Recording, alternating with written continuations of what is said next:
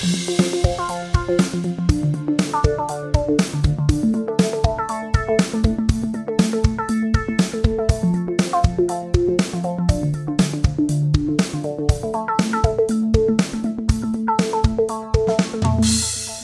willkommen. Huch, schon sind wir wieder da. Eine Sonderfolge. Benny, hi. Ich freue mich so. Ich freue jetzt immer unseren Podcast und ich habe schon Angst, dass die mir ausgehen. Deswegen ist gut, dass wir nachlegen. Ist es nicht toll, dass es so, so überraschend kommt, wo man äh, sich sonst so sicher ist, ja, alle zwei Wochen und dann sind wir bums außerhalb der Reihe einfach da? Ja. Bestimmt. Ich weiß es nicht, weil ich es weiß, aber für den Zuhörer ist das eine, eine fabelhafte Überraschung. Da legen wir ihm so richtig so ein Ei in den Korb zusätzlich. Ein, ein, ein gutes Ei.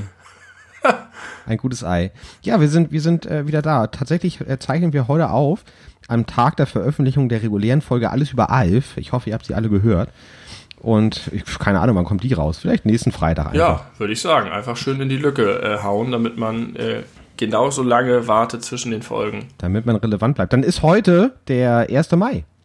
Oh. Tag, Tag der Hoff, Arbeit. Vielleicht sind wir reingetanzt alleine. Ach, du tanzt nicht in den Mai, das hast du mir schon mal erklärt. aus Prinzip. Du findest das merkwürdig und albern. Ich tanze das ganze Jahr, da muss ich nicht extra in den Mai tanzen. Außer an Karfreitag hoffentlich. Da tanze ich auch. Witzigerweise, ohne Witz, jetzt Karfreitag, natürlich äh, konnte man keine, keine Tanzveranstaltungen verbieten, weil sie eh coronamäßig verboten waren. Äh, aber das war wirklich reiner Zufall. Aber ich habe hier völlig wild abgezappelt mit meiner Freundin zusammen zu lauter Musik. Und äh, dann haben wir uns darüber gefreut, dass zufällig Karfreitag ist und wir noch gotteslästerliches Treiben äh, darbieten. Das war so ein, so ein netter Nebeneffekt noch. Aber äh, generell, ja, es wird viel getanzt im, im Hause lange. Wie schön. Das ja. stimmt. Ich tanze auch wieder. Äh, was heißt wieder? Ich tanze auch gerne. Und wild. Ich bin wilder Tänzer. Ich habe keine, keine klassische Ausbildung. Ich bin absoluter Freestyler. ich habe Moves, die sonst keiner hat. Und das Schöne ist, dass ich sie jetzt zum Teil bei meinen Kindern wiedererkenne. In abgewandelter Form. Ich gebe das, das, jetzt weiter. Ist das so eine, so eine sich gegenseitig inspirierende Verbindung zwischen dir ja. und deinen Kindern, dass sie dir auch neue Tanzmoves zeigen? Aus das haben wir tatsächlich neulich gemacht. heraus? Synchron, dass wir zusammen getanzt haben und der andere, der eine den anderen immer nachgemacht hat, aber selber natürlich dann doch eigene Sachen gemacht hat und dann ist das so im Fluss hat sich das weiterentwickelt. Ist das, oh, da kann man doch so ein Spiel draus machen, so ein Ich packe meinen Koffer mäßiges. Äh, jeder macht eine Tanzbewegung, dann macht der andere die Tanzbewegung und hängt eine neue hinten dran. Und dann muss der, der, der zuerst dran war, wieder äh, die ersten beiden machen und eine neue hinten dran hängen. Das ist bestimmt ein cooles Spiel. Das ist eine geile Idee für eine Choreo, ja. Ja, äh, ja. ja gibt's umsonst bei den beleuchteten Brüdern im Podcast. Ach ja, das sind wir übrigens, die beleuchteten Brüder. Äh, falls ihr das nicht eh schon wisst, seit vielen, vielen Folgen. Spätestens seit ihr auf diese Folge geklickt habt, in der es fett drüber steht. Richtig. Ähm, ähm, da sieht das ist auch ein gutes Beispiel mit dem Tanzen. Ich mochte Tanzen nie. Ich habe mich da immer unwohl gefühlt, weil es halt so Konventionen des Tanzens gibt. Das ist halt sowas, was man lernt. Und es gab immer Leute, die können gut tanzen. Und da muss ich sagen, das ist einfach eine dieser Sachen, wo man sagen muss, fick die Konvention. Tanz, sei du selbst, drück dich aus, wie es dir gefällt. Wenn du versuchst, die anderen nachzumachen beim Tanzen, dann gelingt es eh nicht. Aber wenn du deinen eigenen Groove findest, dann bist du der König. Wenn ich an dieser Stelle den äh, großen Künstler und Lyriker äh, Casper zitieren darf, der wahrscheinlich sagt es gar nicht Casper, sondern Materia, aber in den Casper-Song, dessen Titel mir gerade nicht einfällt, so perfekt. Äh, aber wenn schon Scheiße tanzen, dann so, dass die ganze Welt es sieht, mit äh, Armen in der Luft, beiden Beinen leicht neben dem Beat. Das hast du schon mal zitiert. Ist das so? Ja. Ja, stimmt, habe ich schon mal. Ich finde, ich find, das ist ein hübsches Zitat, weil äh, das natürlich so ein bisschen auf, auf so introvertierte Menschen, die sich nicht irgendwie trauen, rauszugehen mit ihrer, mit ihrer, mit ihrem Charakter, ja. ihrer Art und Weise, das so ein bisschen bekräftigend äh, wirken soll. Und ich finde das ganz hübsch, weil ich mir vorstellen kann, dass es viele Menschen gibt, die irgendwie zu Hause vielleicht gerne tanzen, sich das aber in der Öffentlichkeit absolut nicht trauen, weil sie Angst haben, negativ bewertet zu werden und dass man äh, stolz darauf sein äh, soll. Wenn man scheiße tanzt, dann sollen aber trotzdem alle gucken, weil es geht ja eher darum, ein Lebensgefühl auszudrücken und äh, die eigene Existenz und den Moment zu feiern und Richtig. nicht unbedingt besonders geil dabei auszusehen. Und ich glaube, wenn du selbstbewusst tanzt, dann siehst du auch nicht scheiße aus. Hm. Doch. Auf jeden Fall sieht man da. Hast du schon mal vom Spiegel getanzt, selbstbewusst? Da muss man schon so selbstkritisch sein, zu sagen, dass es scheiße ah, aussieht. Ich glaube, ich habe ganz geile Moves. Die würde ich sehr gern mal sehen. Kennst du das nicht? Wenn Weiß ich ich richtig lo losmache? Also ich weiß, dass wir auf dieser äh, Hochzeit, auf der wir gemeinsam waren, äh, geil abgezappelt Ja. haben, aber da hatte ich nicht den Eindruck, dass du deinen geilen Moves ausgepackt Nee, hast. nee, da hab ich, bin ich nicht freigedreht. Da bin ich mit angezogener Handbremse unterwegs. Ja, da hast du nicht auf Casper äh, gehört. Nee, das stimmt. Aber nach deiner These tankst du ja gar nicht scheiße. Also von daher, vielleicht, vielleicht musst du dich gar nicht angesprochen davon fühlen, weil du kannst sehr viel Selbstbewusstsein und Selbstsicherheit aus deinem Tanzstil herausziehen, weil du so, weil du so geile Skills hast. nee, Moves, nicht Skills. Skills habe ich keine, ich habe Moves. Okay. Aber ja, vielleicht, allein schon, um mich vielleicht selber mal inspirieren zu lassen, weil ich bin immer auf der Suche nach neuem Tanzinput. Ja, es, es ist aber auch nie, ich habe ich hab keine, also deswegen ist Moves vielleicht doch falsch, ich habe keine wiederkehrenden Elemente. Ich erfinde mich ständig neu. Und zwar durch die Musik. Du lässt sie äh, durch dich durch, durchschießen und, und äh, Ja. die, die Musik bewegt dich, nicht du bewegst dich zur Musik, sondern die Musik. So, so ist es. Ich bin nur ein Werkzeug der Musik. Ja, auch hübsch, schön. Und äh, das ist nämlich so, wenn, wenn man Leute beobachtet, so in Clubs und Kneipen oder bei Kneipen nicht, in Clubs und Bars, die tanzen, dann wissen die immer, oh, Musik läuft, jetzt mache ich meine Tanzbewegung. Und dann sind die häufig sehr ähnlich, weil man guckt sich auch voneinander ab und man macht so eine sichere Nummer, wo man keine Fehler machen kann und nicht zu auffällig ist und man, man bewegt sich ein bisschen. Und das ist sozusagen so offizielles Tanzen, dann machen die was Angelerntes, aber, aber die, die bewegen sich gar nicht zur Musik. Die machen nur den Tanzmodus an, wie so ein Roboter. So, jetzt Tanzprogramm ab und dann kommt dieser Move hier. Man kann das jetzt nicht sehen, aber Das, äh, pass auf, das, das machen wir jetzt äh, fix. Da ist mir auch egal, was du dazu sagst, aber ich bin mir sicher, du bist auch Fan von der Idee. Wenn dieser Podcast äh, die, die hundertste Folge erreicht, ja. erreicht haben wird, äh, dann gibt es als Special ein Video von uns beiden, wie wir tanzen. Was hältst du davon? Das finde ich super. Ich bin mir noch nicht sicher, ob wenn wir das so fixieren, dass ich dann frei genug bin, aber das macht nichts. Das kriegen Trinken wir hin. wir ordentlichen alten Senator vorher oder was? Ansonsten machen wir drei Takes und das erste sitzt dann. Wofür braucht man denn die anderen beiden, wenn das Ist erste doch sitzt? immer so. Du machst drei Takes, auf dem ersten bist du nicht sicher, dann die nächsten werden schlecht und dann, wenn du sagst, nee, der erste war geil. Kennst du das nicht? Äh, also ich glaube, wenn das, wenn das die Regel wäre, würde ich darüber nachdenken, ob vielleicht von vornherein die Idee nicht so geil war, wenn das erste, was man nicht gut fand, dann doch noch das Beste ist. Nee, das ist so, du denkst am Anfang, da kommt noch was, aber weil das erste ist meistens rau und haut raus und ist viel expressiver. Und beim zweiten versuchst du dann die vermeintlichen Fehler zu begleichen, aber du wirst immer steifer und es wird immer schlimmer. Das ist wie bei Metallica. Das ist die, das ist der Karriereweg von Metallica. Nimm das erste Take. Nee, die haben halt äh, mit den ersten Takes angefangen und da waren sie noch rau und cool und dann Ach so. äh, haben sie es wieder und wieder versucht, immer dasselbe zwar, aber äh, mit, mit mehr Glattpoliertheit und es wurde immer beschissener. Ja, darüber haben wir auch schon mal gesprochen. Über Metallica? Über, nein, ja, über Bands, die äh, in, ihrem, in ihrem Alter immer weniger interessant werden. Ja. Und da hat jetzt gerade vor zwei Wochen Bob Dylan einen 16-Minuten-Song gemacht, der wohl eins seiner größten Kunstwerke aller Zeiten Echt? sein soll. Mhm. Gestern veröffentlicht, neues Single von den Rolling Stones. Ja, das habe ich tatsächlich auch gesehen. Living in a Ghost Town. Und das ist ein geiler Song. Habe ich nicht gehört. Hör dir das mal an. Wirklich ein, also es ist jetzt kein weltausreißender Song. Weltausreißend. äh, aber es ist ein Stones-Song, ein sehr klassischer. Und er wirkt aber trotzdem nicht wie so ein lahmer Aufguss, sondern einfach wie eine geile Stones-Single. Und da habe ich gedacht, fuck, das ist einfach so, als würde es im Jahr 2020 eine neue Beatles-Single geben. Bei den Stones hat man sich irgendwie daran gewöhnt, dass sie noch da sind und touren und hin und wieder auch nochmal einen Song machen. Jetzt ist der erste seit acht Jahren, glaube ich. Äh, aber stell dir mal vor, es würde jetzt eine neue Beatles-Single geben. Original Beatles, Ja, Ja, das wär- in der alten Besetzung. Das wäre abgefahren. Aber ganz ähnlich habe ich heute ge gelernt durch den äh, Spotify, wie heißt das, Release-Radar. Äh, neue Single von Avril Lavigne. Ja, gibt's auch neu, hätte ich auch nicht erwartet. Und von Evanescence. Was sagst du dazu? Oh, oh Gottes Willen, die beiden ausgerechnet. Aber ich muss tatsächlich sagen, ich habe mich ja immer über Avril Lavigne lustig gemacht, weil man das so gemacht hat in dem Alter damals. Weil das halt vermeintlicher Punkrock war, aber gekleidet, also das war nur, es war einfach äh, Popmusik gekleidet in einen vermeintlichen Punkrock-Umhang. Aber neulich lief im Radio, im Supermarkt Complicated, da gehört es auch hin, ins Supermarktradio. Und da fand ich den Song ganz gut. Das ist ein, das ist ein geiler Song. Das ist, äh, es gibt ja häufig so Songs, also eigentlich Scheiß-Songs, wo man aber anerkennen muss, dass es ein geiler Song ist. Ein anderes Beispiel dafür wäre Umbrella von Rihanna. Ja, die Umbrella ist fantastisch. Ist ganz Das fand ich immer großartig. schon. Vor allen Dingen der Remix, der schnelle. Kennst du den? Der, also der ist auch von Rihanna selber. Der lief auch immer im Radio. Nee, es gibt ich glaube ich nicht. So, einen- so einen schnelleren Remix. Toller Song. Nee, aber bei Avril Lavigne ist es einfach so, wenn ich im Jahr 2020 denke, das ist ein netter Supermarkt-Radio-Song, ist das vielleicht auch nicht das, was die Die Hard Avril Lavigne-Fans damals erreichen wollten. Nee, das glaube ich auch nicht. Aber glaubst du, äh, ich habe gerade so den Eindruck, so bei den ganzen Beispielen, die mir einfallen, dass mir da die Gutheit des Originalsongs nur auffällt durch äh, sehr hochwertige Coverversionen. Es gibt ja bei, äh, bei Umbrella diese coole, rockige Version von, wie heißen die, Vanilla Sky? Nein, so heißt der Film. Wie Den kenne ich, glaube ich, nicht. Du das Geist mit Tom Cruise, ne? Ja, der ist mit Tom Guck, Cruise. wie ich mich auskenne mit Filmen. Ja, nicht schlecht. Nenn mir noch eine, einen weiteren Darsteller aus diesem Film. Top Gun. Scheiße, falsche Frage. Cameron Nee, kann Diaz wäre eine richtige Cameron. Diaz. Oder kenne Penelope. Cruz.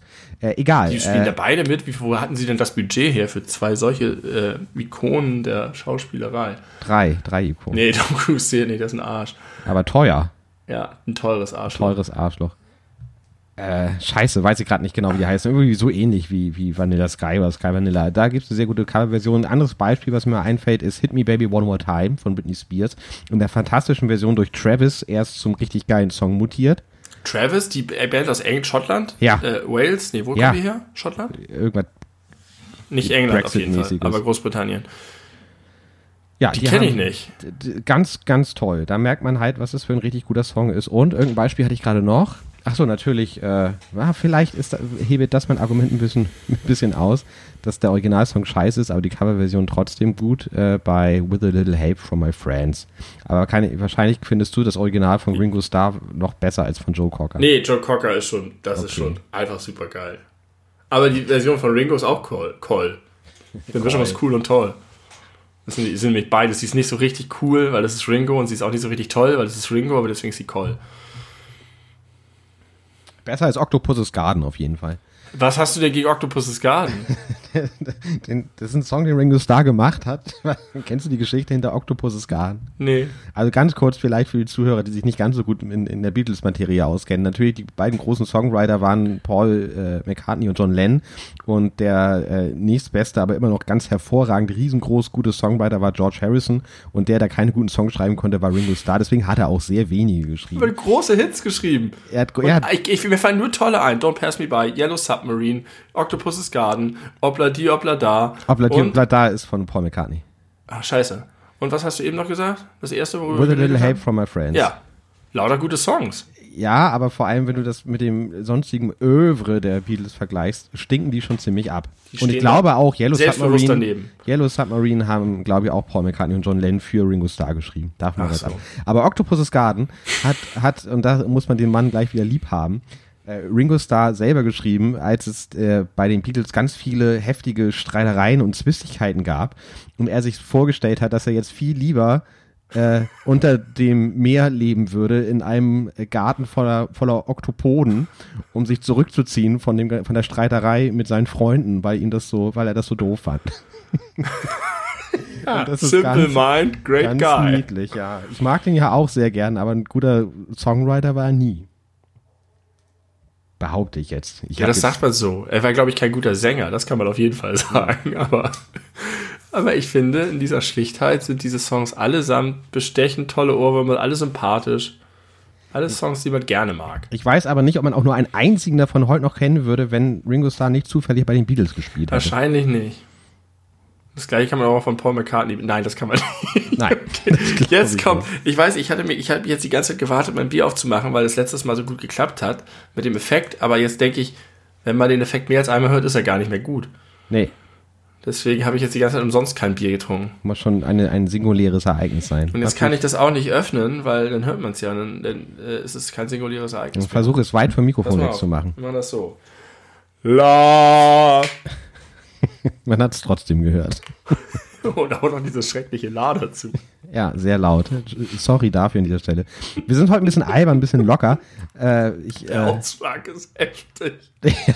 das kann ich mir vorstellen. Ich habe auch noch fies gesprotzelt, weil ich die Bierdose schief gehalten habe, um sie weit wegzuhalten. Alles ist voller Bier. Also, wir sind ausgelassen. Warum wir sind ausgelassen und weil Corona vorbei ist. Albern, nein, Corona, ja, ja, weil Donald Trump heute veröffentlicht hat, wie man das Coronavirus ein für alle Mal besiegen kann, indem man sich Desinfektionsmittel spritzt. Das ist so unfassbar. Was ist deine professionelle medizinische Meinung dazu? Ich möchte erstmal meine journalistische Meinung dazu abgeben, wenn ich darf. Ich habe mir das vorhin, äh, das war sogar der Tagesschau-App, einen, einen äh, kleinen Artikel wert, darüber zu berichten. Was ich, also eigentlich muss man das einfach totschweigen, das ist ja nur noch, nur noch albern. Aber die haben darüber geschrieben und es liest sich eins zu eins wie ein Artikel aus dem Postillon. Das könnte einfach vom Inhalt aus dem Postillon stammen. Dass Donald Trump äh, jetzt die Lösung gefunden hat, dass man sich einfach Desinfektionsmittel spritzt, wenn das doch auf den Oberflächen auch gut funktioniert. Das ist äh, unglaublich. Meine Prof professionelle das funktioniert Meinung. noch nicht mehr besonders gut. Äh, Oberflächendesinfektionsmittel. Für die Corona-Sache oder nicht? Es ja. ist nicht so, dass alle sagen, Desinfektionsmittel ist sogar eher kontraindizierend. Ist das das richtige Wort? Indiziert wäre das richtige Wort. Kontraindiziert? Hast du nicht da, indizierend, indiziert nichts. Hast du da Inhalte äh, zu, zu dieser Aussage? Äh, zwei Gründe. Erstens, wer viel Desinfektionsmittel benutzt, vergisst erfahrungsgemäß darüber oder vernachlässigt das Händewaschen, mhm. was wesentlich wichtiger und effektiver offenbar ist. Und zweitens, häufig, weil die Halter nicht da sind, benutzen die Leute die Flaschen und da, wo Flaschen stehen, ballen sich die Leute und da kommen viele zusammen. Ach so, im, Öffn im, öffentlichen Raum meinst du? Ja. Nicht privat. Nicht, nicht privat und nicht in Kliniken, nein. Ja, das, das mag sein. Das, das mag beide stimmen. Aber das Argument hat man ja auch bis vor kurzem noch zur, zur äh, Maske im Alltag gesagt, dass die Leute eine falsche Sicherheit bekommen, wenn die eine Maske tragen und sich trotzdem genauso viel oder noch mehr im Gesicht rumfummeln, als hätten sie keine Maske auf. Ja. Trotzdem ist es sinnvoll. Und es ist nicht sinnvoll, sich. Äh, vielleicht kann Donald Trump das mal ausprobieren. Vielleicht, das wäre es doch. Er, Bei seiner Pressekonferenz. Er, er könnte, selbst darüber wird man sich nicht mehr wundern. Dann holt er sich einen Covid-19 erkrankten Menschen daran, lässt sich kräftig anhusten und dann spritzt sich das da rein und sagt, hey, I'm feeling great. Wahrscheinlich würde es ihm sofort instant sehr, sehr schlecht gehen. Sehr, sehr, sehr, sehr schlecht. Das ist äh, ziemlich beeindruckend zu sehen, wie schnell intravenöse Medikamente wirken. Das äh, habe ich in meinem freiwilligen sozialen Jahr mal äh, erlebt. Da hat jemand einen ZVK, einen zentralen Venenkatheter gelegt bekommen. Das ist so ein äh, dicker Schlauch in, in der Vena cava, eine Halsvene für ja. Blutentnahmen und auch äh, um darüber Medikamente geben zu können. Und das macht man in so einer Kurznarkose. Propofol, nee, das war nicht Propofol, das war Dormicum. Aber Propofol funktioniert im Grunde genauso. Und da durfte ich als FSJler damals äh, derjenige sein, der unter Arztaufsicht dem Patienten das aus der, aus der Hand in der Spritze intravenös in eine Nadel in die Hand gegeben hat. Und es dauert ungefähr drei Sekunden und die Leute sind völlig weg. Ja. Es geht so ja, schnell. Das stimmt. Das, also ich, ich, das ist wahrscheinlich beeindruckend zu sehen. Aber es ist auch logisch, denn sonst sagt man ja immer, ähm, das muss erst ins Blut kommen, bis es wirkt. Wenn du was schluckst oder ja, rauchst. Aber, aber dass es trotzdem so schnell geht. Ich meine, das, da werden ja keine Ahnung, wie das genau funktioniert im Einzelnen, aber da werden ja irgendwelche, keine Ahnung, Rezeptoren äh, gestört oder gehemmt. Das stimmt. Und das und, muss ja erstmal sich da überall rein. Genau. Frimmeln. Ich hätte jetzt ja. schon mit so einer Latenz von fünf Minuten oder so gerechnet, aber es dauert, äh, vielleicht waren es nicht drei Sekunden, sondern zehn Sekunden, aber wirklich wenige Sekunden, und dann hat es schon gewirkt. Sicherlich noch nicht voll, aber die ersten, die ersten Effekte waren schon merkbar. Deswegen muss Heroin echt ein krasses Zeug sein auch. Ja, wahrscheinlich. Insta. Ähm, du, ich hab, wir, wir haben dich zu, gemeinsam unterbrochen, als du gesagt hattest, dass wir heute gut drauf sind. Ich wollte einfach ich mal. Das Gefühl, dein, dein Satz war noch nicht zu Ende. Ich wollte nur eine Statusmeldung mal so sagen, wie, wie, wo die Leute uns so erwischen. Du hattest heute wieder einen schönen Sonnentag im Garten. Du hast äh, mit Hühnern Hast Hühnerkämpfe veranstaltet, habe ich gehört. Ja, ich habe sie ha geboxt. Nicht die Hühner untereinander kämpfen, sondern du mit den Hühnern. Ich box die Hühner. ähm, und deswegen bist du äh, guter Laune. Ich habe viel geschlafen. Ich habe, glaube ich, elfeinhalb Stunden geschlafen und noch oh, Mittagsschlaf heute. Geil. Mega gut. Das tat auch bitter nötig, aber das war äh, trotzdem schön. Und auch ich hatte schönes Wetter. Haben wir schon am Balkon abgehangen. War einkaufen mit Maske. Und das äh, war auch okay. Hast du wiederverwertbare oder Einmalmasken? Ich habe mir von einer, äh, von einem lieben Fan dieses Podcasts äh, welche nähen lassen. Oh, schöne Grüße. Schöne Vielen Grüße. Dank. Schöne Grüße, äh, liebe Anne. Du bist einfach krass, was das so äh, angeht, so Sachen nähen. Also das ich, ist unfassbar. Aber wenn, wenn du Fan dieses Podcasts bist, finde ich es ein bisschen merkwürdig, dass ich keine bekommen habe. Ja. Denk kann mal ich, drüber nach. Kann ich jetzt auch nichts zu sagen. Nee, aber ich bekomme wahrscheinlich welche von meinem Arbeitgeber. Vielleicht, weil du auch kürzlich erst erzählt hast, dass du 50 Masken verschenkt hast. Vielleicht denkt sich Edgy Badge selber schuld. Ja, das stimmt. Das äh, hat so einen pädagogischen Effekt. Hallo, das war doch wohl eine gute Tat. Ich habe die an die Kinderarztpraxis verschenkt. Ja, aber darwinistisch betrachtet war das vielleicht kein guter Weg. Darwinistisch betrachtet ist es aber auch kein guter Weg für andere Menschen, selbstlos Dinge zu nähen. Doch, sie wird hier jetzt äh, äh, mit Ruhm und Fame überschüttet. Okay, Anne, du machst alles richtig in deinem Leben. Äh, ich, mir ist neulich aufgefallen, es gibt ja Leute, die denken, sie wären nicht schlagfertig oder sie wären gerne schlagfertiger. Ja. Äh, ich habe da einen Tipp. Nehmt euch irgendwie im Gespräch auf mit irgendjemandem und lasst es in anderthalbfacher Geschwindigkeit ablaufen. Da, also, ist es Wahnsinn. Da denkt man sich, boah, kann ich schnell reagieren auf irgendwelche Sachen. Da hätte ich normalerweise länger drüber nachdenken müssen, aber das ist ja so, ist, das macht sehr viel Attraktivität aus. Ungefähr anderthalb Mal so lang, schätze. ja, ungefähr. Ja, das heißt, du findest dich selber attraktiver, wenn du dich in anderthalbfacher Geschwindigkeit hörst. Nee, gar nicht bei mir. Ich habe versehentlich einen anderen Podcast gestartet. Also ich habe ihn absichtlich gestartet, aber versehentlich in anderthalbfacher Geschwindigkeit. Und es dauerte ungefähr so zehn Sekunden, bis ich das gemerkt habe und dachte mir, wow, sind die schnell. Und nicht einfach nur, weil sie schnell gesprochen haben, das auch, aber halt auch in der Reaktion aufeinander. Das fand ich beeindruckend. ich habe mal äh, das vorletzte Radiohead-Album, glaube ich, auf Vinyl gekauft, als 10 Inch, eine Zwischengröße zwischen den 7 und 12 Inch normalen. Und habe die angemacht und die normalen 12 Inch spielt man immer auf der langsamen 33. Was ist die Einheit? 33 Umdrehungen pro Minute, oder? Kann sein. Äh, und das schnell ist 45 und die muss man auf 45 hören. Und ich habe die angemacht auf 33 und habe ungefähr zwei Songs gehört und dachte, Alter, sind die vergraben inzwischen und merkwürdig verschroben, weird. Ja, was ist denn das? Das ist ja so ein ganz komisches sphärisches Geblubber. Ja, und dann habe ich den Hebel betätigt und das war einfach ein normales Album von Radiohead. Was ist schon ein normales Album von Radiohead? Die erfinden sich ja immer neu. Aber genug über Musik geredet. Reden wir über das Wetter. Nö, müssen wir nicht. Aber das war richtig lange, richtig absurd schön. Und jetzt eben ist hier die Wolkenfront reingezogen mit Sturm. Und es ist komplett andere Stimmung. Und am Dienstag regnet zum ersten Mal. Und die Bauern jubeln, weil die Ernte vielleicht doch nicht weggetrocknet wird. Das war der Wetterbericht. Kommen wir jetzt zur nächsten Kategorie Essen. Ich habe hier einen Giotto Butterkeks. Äh, den habe ich schon geteasert in unserem kleinen Discord. Besucht doch unseren Discord mal. Ähm, werdet Freunde unserer kleinen Community. Tim kann euch den Link geben. Und ich werde ihn jetzt verköstigen, denn ich habe es noch nicht getan. Ein Giotto, was ist das? Dänischer Butterkeks. Giotto, dänischer Butterkeks. Mhm. Das ist eine Geschmacksrichtung, die kennt man sonst nicht. Die müssen ja auch immer kreativ werden. Nougat kennt jede Sau. Cookies, Oreos wird man ständig mit zugeworfen. Das ist ein toller Giotto. Wirklich toll. Denn er hat sofort diesen krass übertrieben butterig-cremigen Geschmack, der bei Butterkeksen eher langweilig ist, aber in Kombination mit der knusprigen Nusshülle von Giotto ist nicht so ein, so ein Blender, so einer, der sich in die erste Reihe stellt und sagt, guckt hier, ich bin eine geile Special Edition. Das ist eine etwas dezente Special Edition, aber eine sehr effektive. Wir machen weiter mit Raffaello. Musst du, Himbeere. Nicht, musst du nicht irgendwie neutralisieren zwischendurch? Ja, Bier. Okay.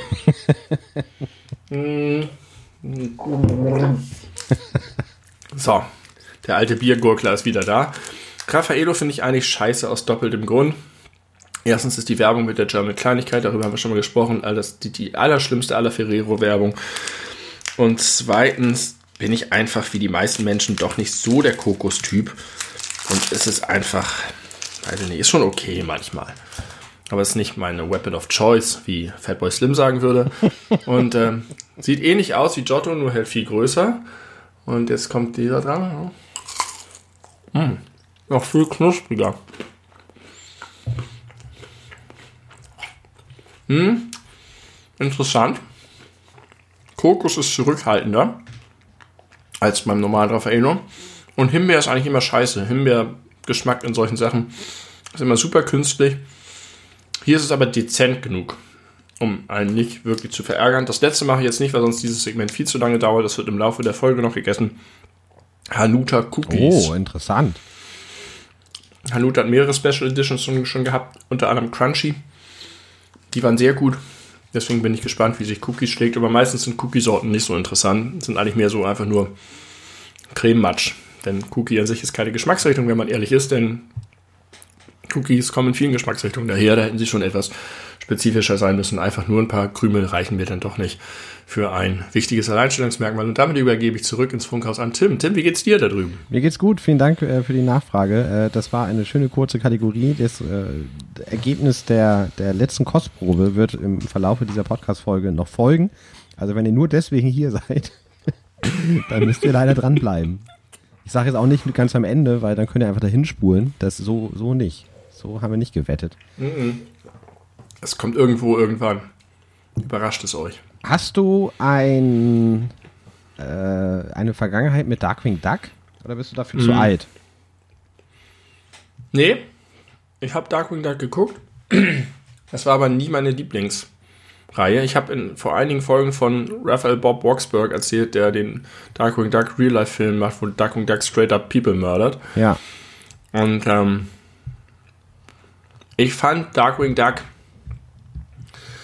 immer nicht so gut.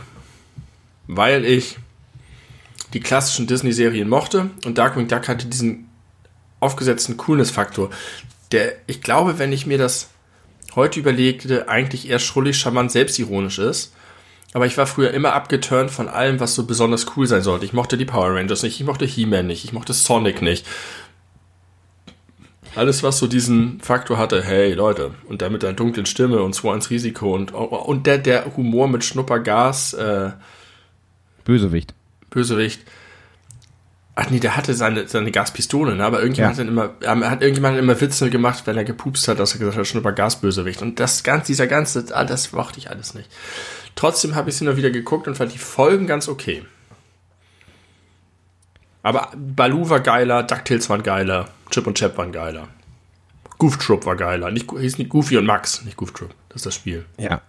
Äh, ich habe das sehr gerne früher geguckt und ich fand das auch von allen von dir aufgezählten Serien die beste. Und Tatsächlich. Und meine Liebe ging so weit, dass ich mir das, äh, dass ich mir mit einem Kassettenrekorder den vor dem Fernseher gestellt habe und die Folgen auf Kassette aufgenommen habe, um sie als Hörspiel zum Einschlafen hören zu können. Was äh, ich habe jetzt äh, aufgrund von Disney Plus da jetzt vor vor kurzem noch mal reingeguckt in alte Ja. Folgen und äh, es war richtiger Schwachsinn und auch eigentlich damals schon, weil ungefähr zwei Drittel immer nur irgendwelche komischen Comic-Geräusche Geräusche. sind und irgendwie so, so aus dem Kontext gerissen, wenn man nicht sieht, was da passiert. Irgendwie ein, oh nein, gleich haben wir aber ein Problem. Bing, boing, boom.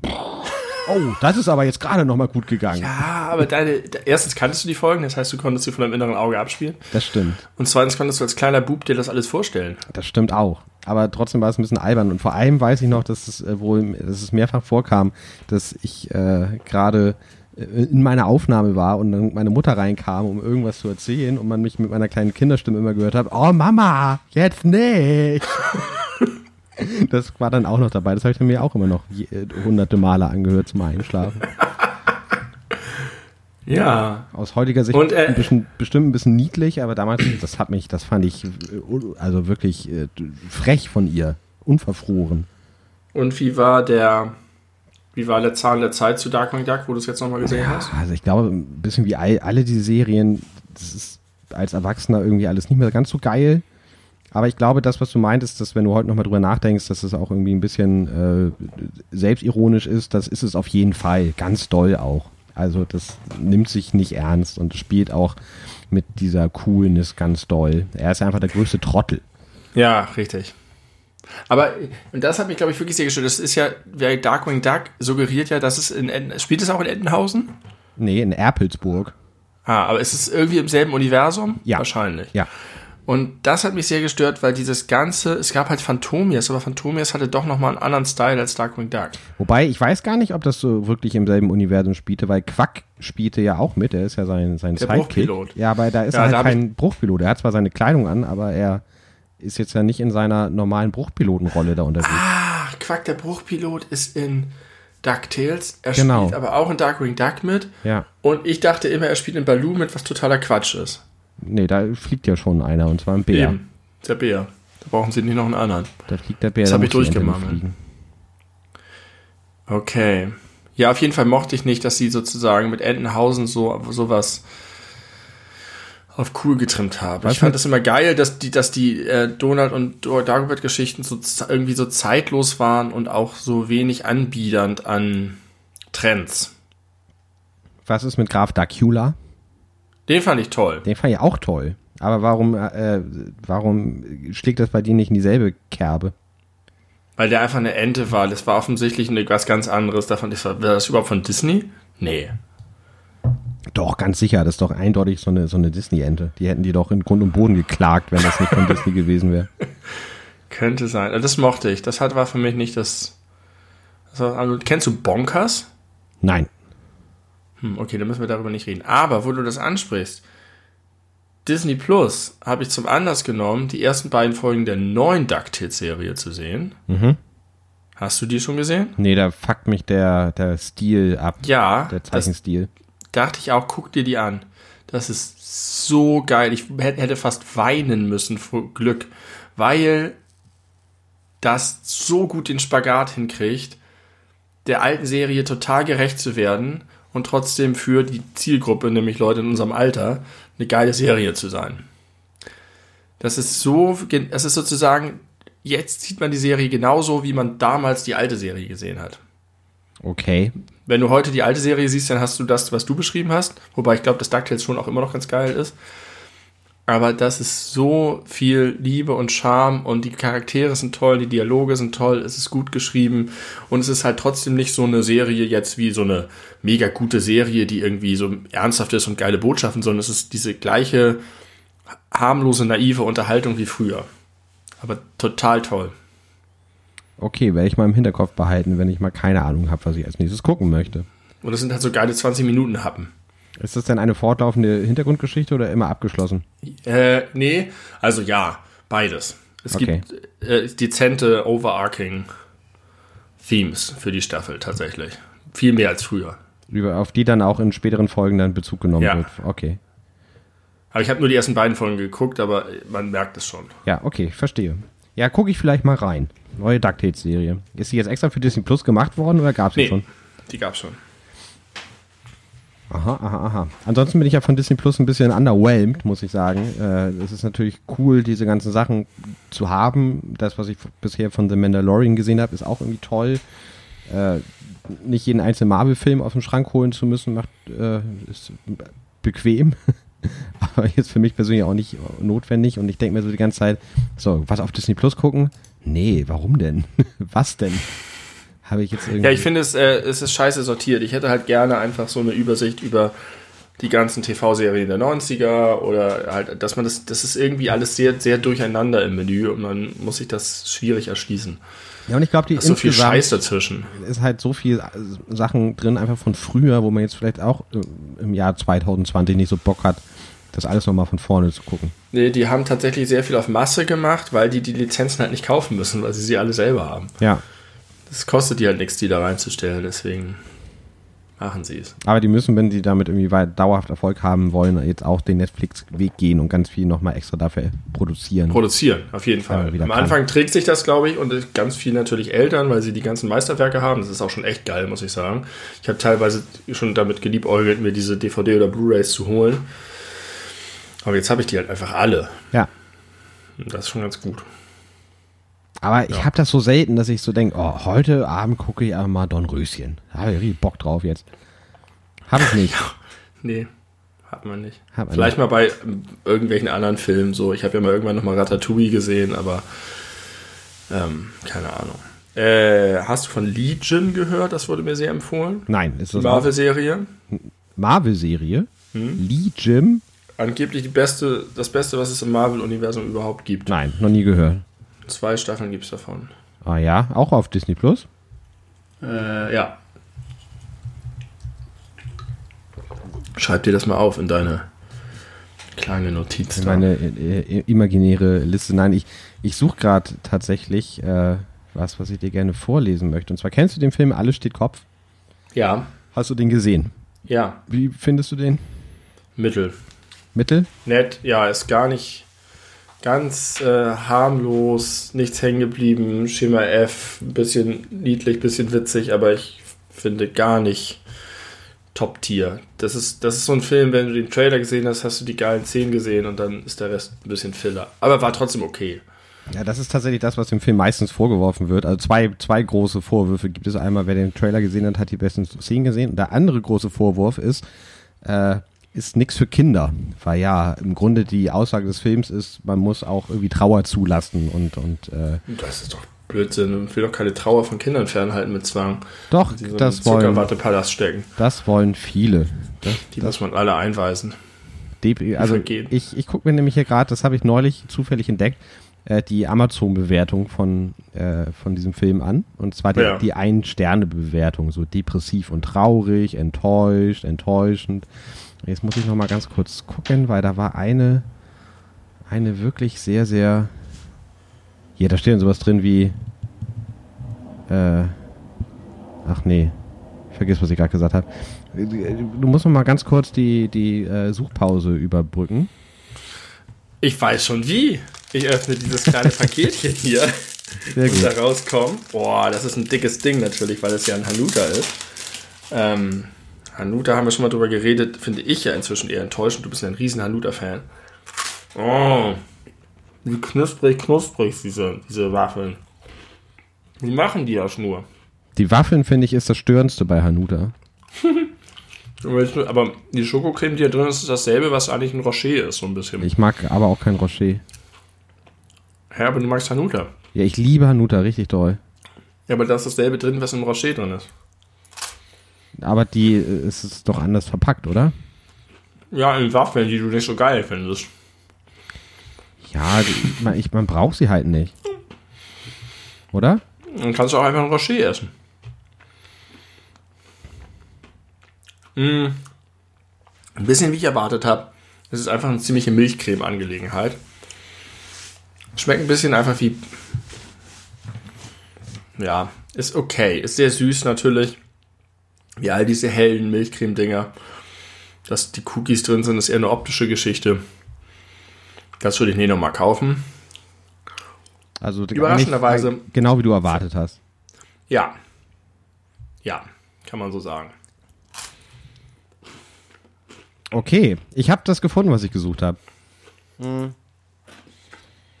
Das ist die Ein-Sterne-Bewertung von dem Film Alles steht Kopf. Ich glaube, wir müssen jetzt nicht sagen, worum es da geht, ne? Das, äh, das weiß man Nein. einfach. Oder Ein Gefühlszentrum Gefühlszentrum in einem. Gehirn von einem kleinen Mädchen. Genau, eigentlich ja von allen Menschen, ne? das wird ja immer wieder. Also pass auf, ist ein bisschen lang, ich versuche ich versuch das vielleicht ein bisschen zu, äh, zu, nicht zu strecken, wie heißt das Gegenteil von strecken? Kürzen, straffen. Zu würzen, ich versuche es zu würzen. Kürzen oder so. straffen. Bitte würzt es nicht. Also, weder für Kinder noch für Erwachsene ist dieser Film geeignet, weil dieser Streifen generell schlecht und super langweilig ist. Finde ich schon mal schön daraus abzuleiten, dass er nicht geeignet ist für Kinder und Erwachsene. Hinzu kommt, dass Kinder bis elf Jahren, wo so ihre Probleme haben dürfen, dem Film überhaupt zu folgen. Eine FSK-Kennzeichnung von zwölf Jahren wäre hier angebracht. Meine Frau und ich haben uns durch den Film gequält und arbeiten bei Ende tief durch. Endlich geschafft. Dit, dit, dit, dit. Total bescheuert. Die Story, die Figuren waren wie gewohnt toll animiert, ist aber in der heutigen Zeit auch kein Burner mehr. Es gab zwei, drei Szenen, bei denen ich mal schmunzeln konnte, das war es aber auch schon. Der Rest war für die Tonne. Und jetzt kommt, der, kommt das Highlight. Psychologisch gesehen zeugt der Streifen von totaler Nichtkenntnis. Und wenn hier jemand meint, nur weil er auch einmal als Kind umziehen musste, sich in das Mädchen hineinversetzen zu können, dem kann ich nur sagen, du weißt gar nichts. Vier Ausrufezeichen. Und jetzt, ne, ich möchte noch mal kurz, kurz erinnern, ich lese hier eine Amazon-Rezension von diesem Film durch, äh, vor. Also, es geht nahtlos weiter. Meine Mutter starb mit 33 Jahren elendig an Magenkrebs. Da war ich gerade zehn Jahre alt geworden und wir waren, wir, wir waren zu sieben Kindern.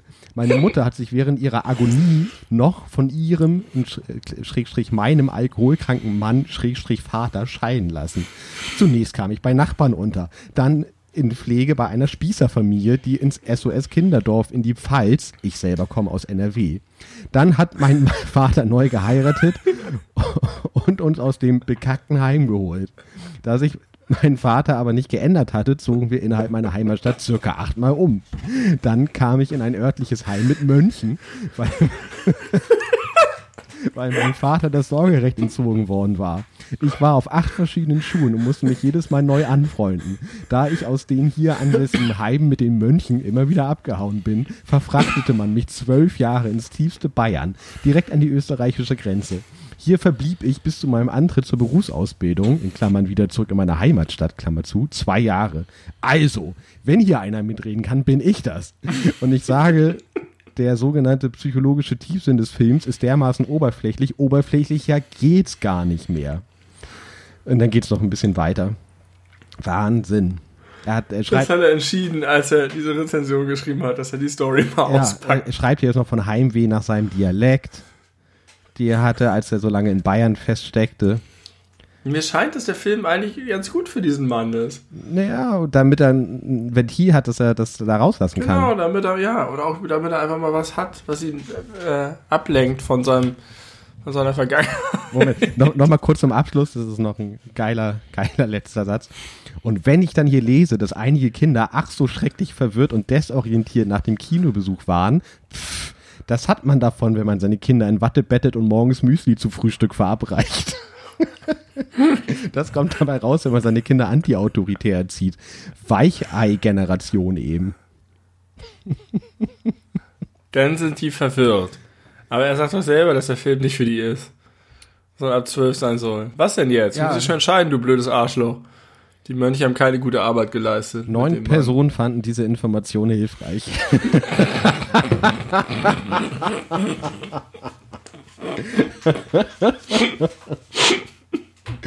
toi, toi, toi. Also natürlich alles ganz schrecklich, aber schon verrückt, wie die Leute meinen, äh, ja, über ihre schreckliche Vergangenheit äh, schreiben zu müssen. Du, da kann ich dir was erzählen. Äh, das ist natürlich jetzt, ähm, kann ich nicht im Detail darüber berichten, aber in meinem Berufsleben habe ich zurzeit sehr viel damit mit Corona-bedingten Zuschriften zu tun von Menschen,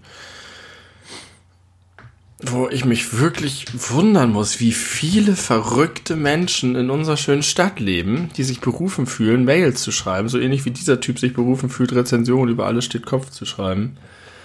Und mit einer Mischung aus Unverschämtheit, ganz komischer Weltsicht und einem Detaillierungsgrad über ihr eigenes Leben berichten, in einer Zeit, in der wir jeden Tag 200 E-Mails bekommen, die wir beantworten sollen.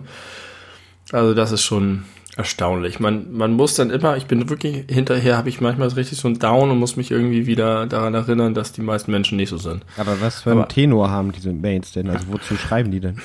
Die schreiben zu Corona und die schreiben zu, zum Umgang von Corona. Das geht von, wie können, äh, wie könnt ihr es wagen, äh, die Schulen zu öffnen, weil wir werden uns anstecken und alle sterben und das ist verantwortungslos und wo ich auch denke, so Leute, Wisst ihr eigentlich, dass es Kassierer gibt und Pflegekräfte und andere Leute? Und was schiebt ihr eigentlich gerade für einen Film?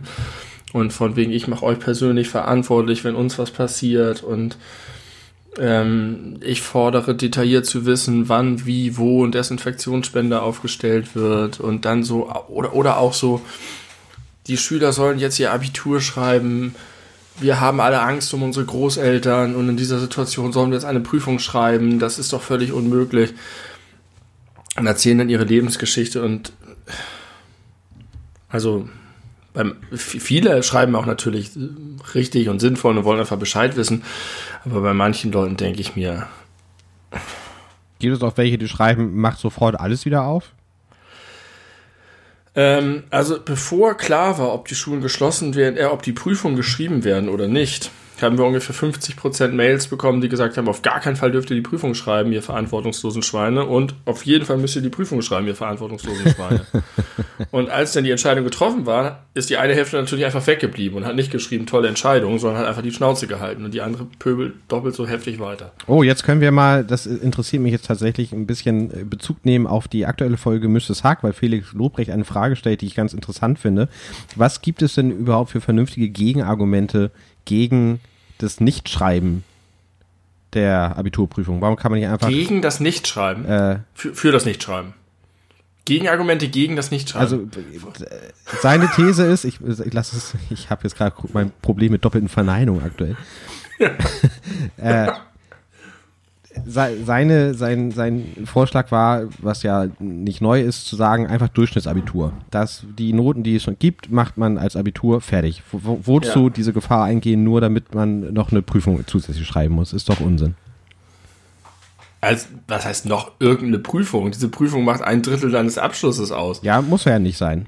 Jedes Jahr fallen, ich weiß nicht wie viele Tausende von Schülern in Deutschland durch ihr Abitur, weil sie die Prüfung nicht bestehen.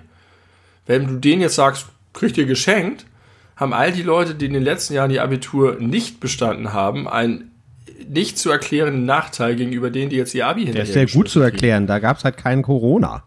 Ja, so, also was? Wo ist das Problem?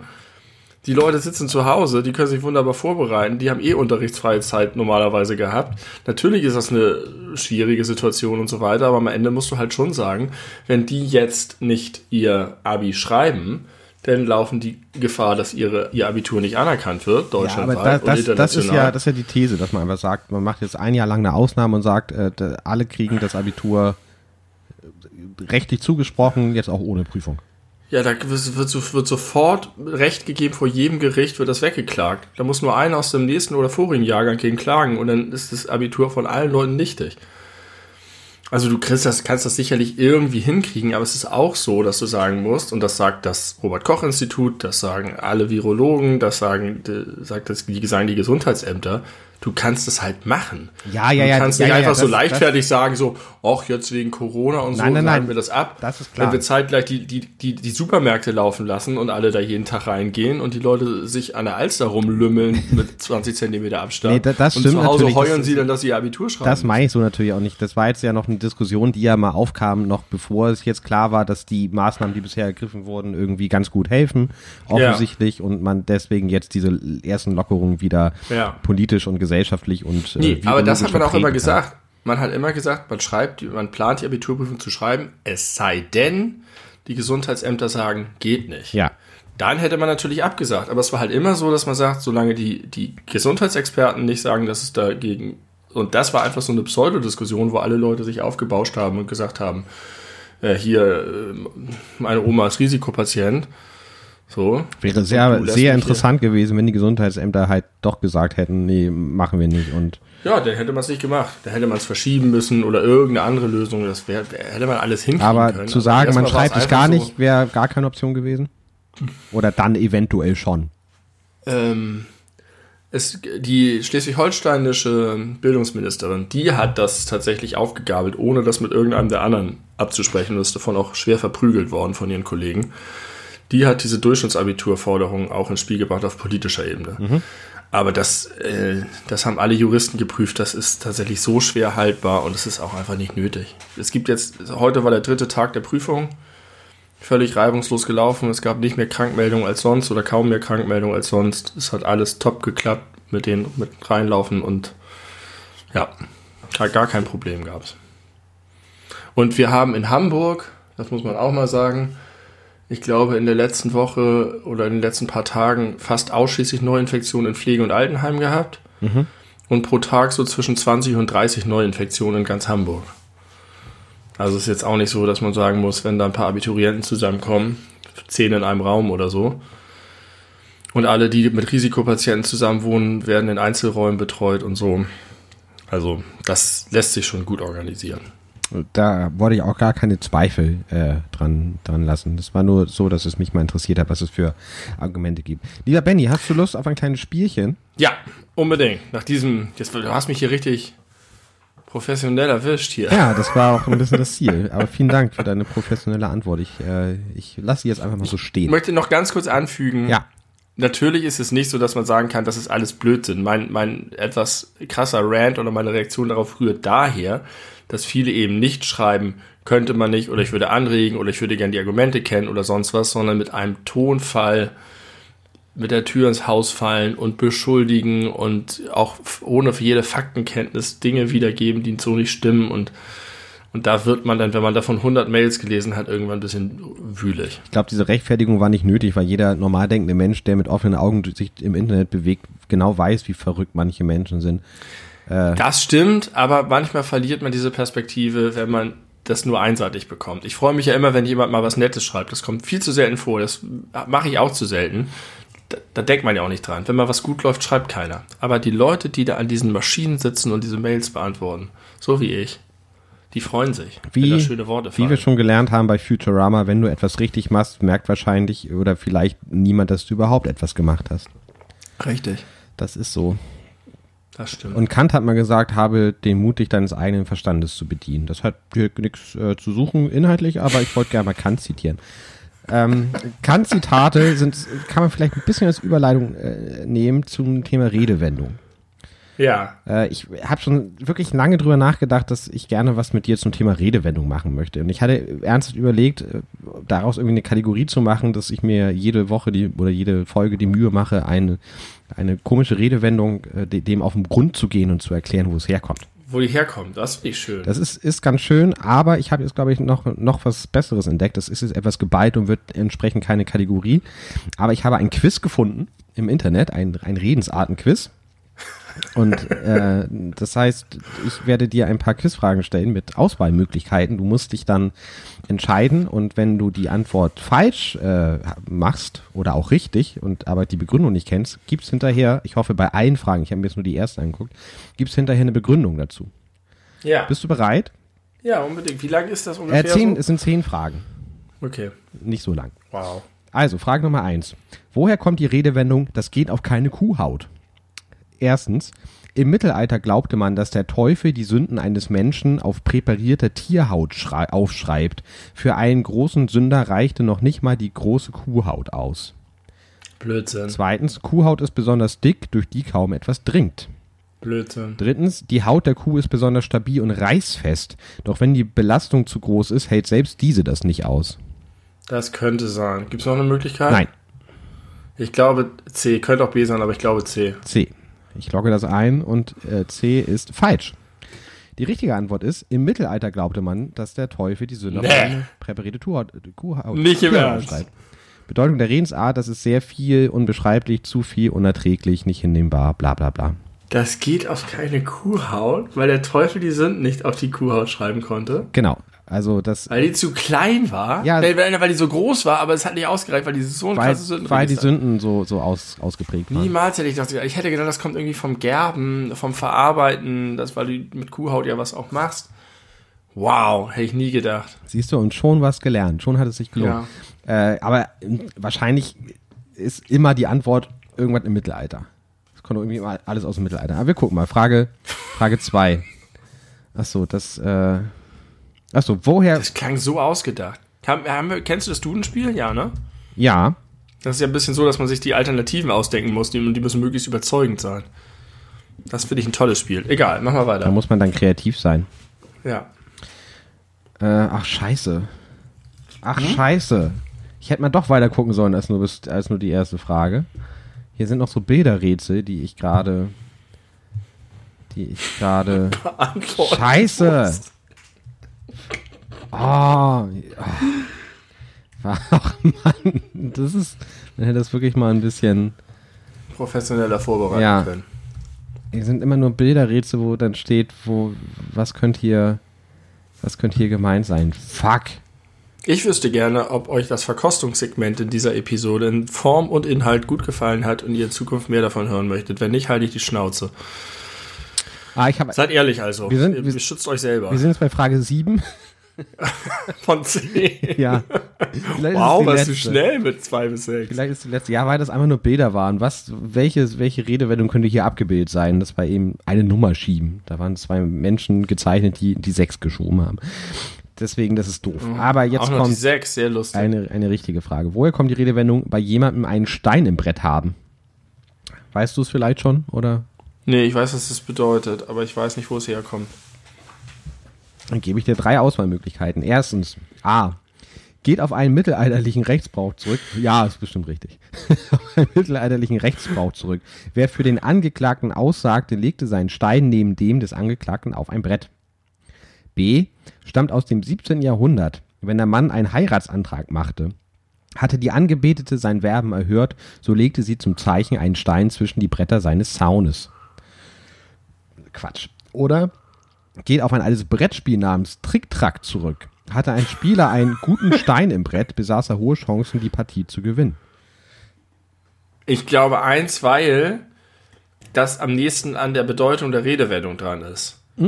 Das ist ja eine Sache, die man sagt sozusagen, ich habe bei dir was gut, ich habe ich hab was Gutes für dich getan, sozusagen, ich bin dir nah, ich bin auf deiner Seite. Und das passt weder zu verliebt sein, auf der Seite sein, weil das ist nicht ins, und mit dem, mit dem, und kein Spiel heißt Tricktrack. Okay. Also A.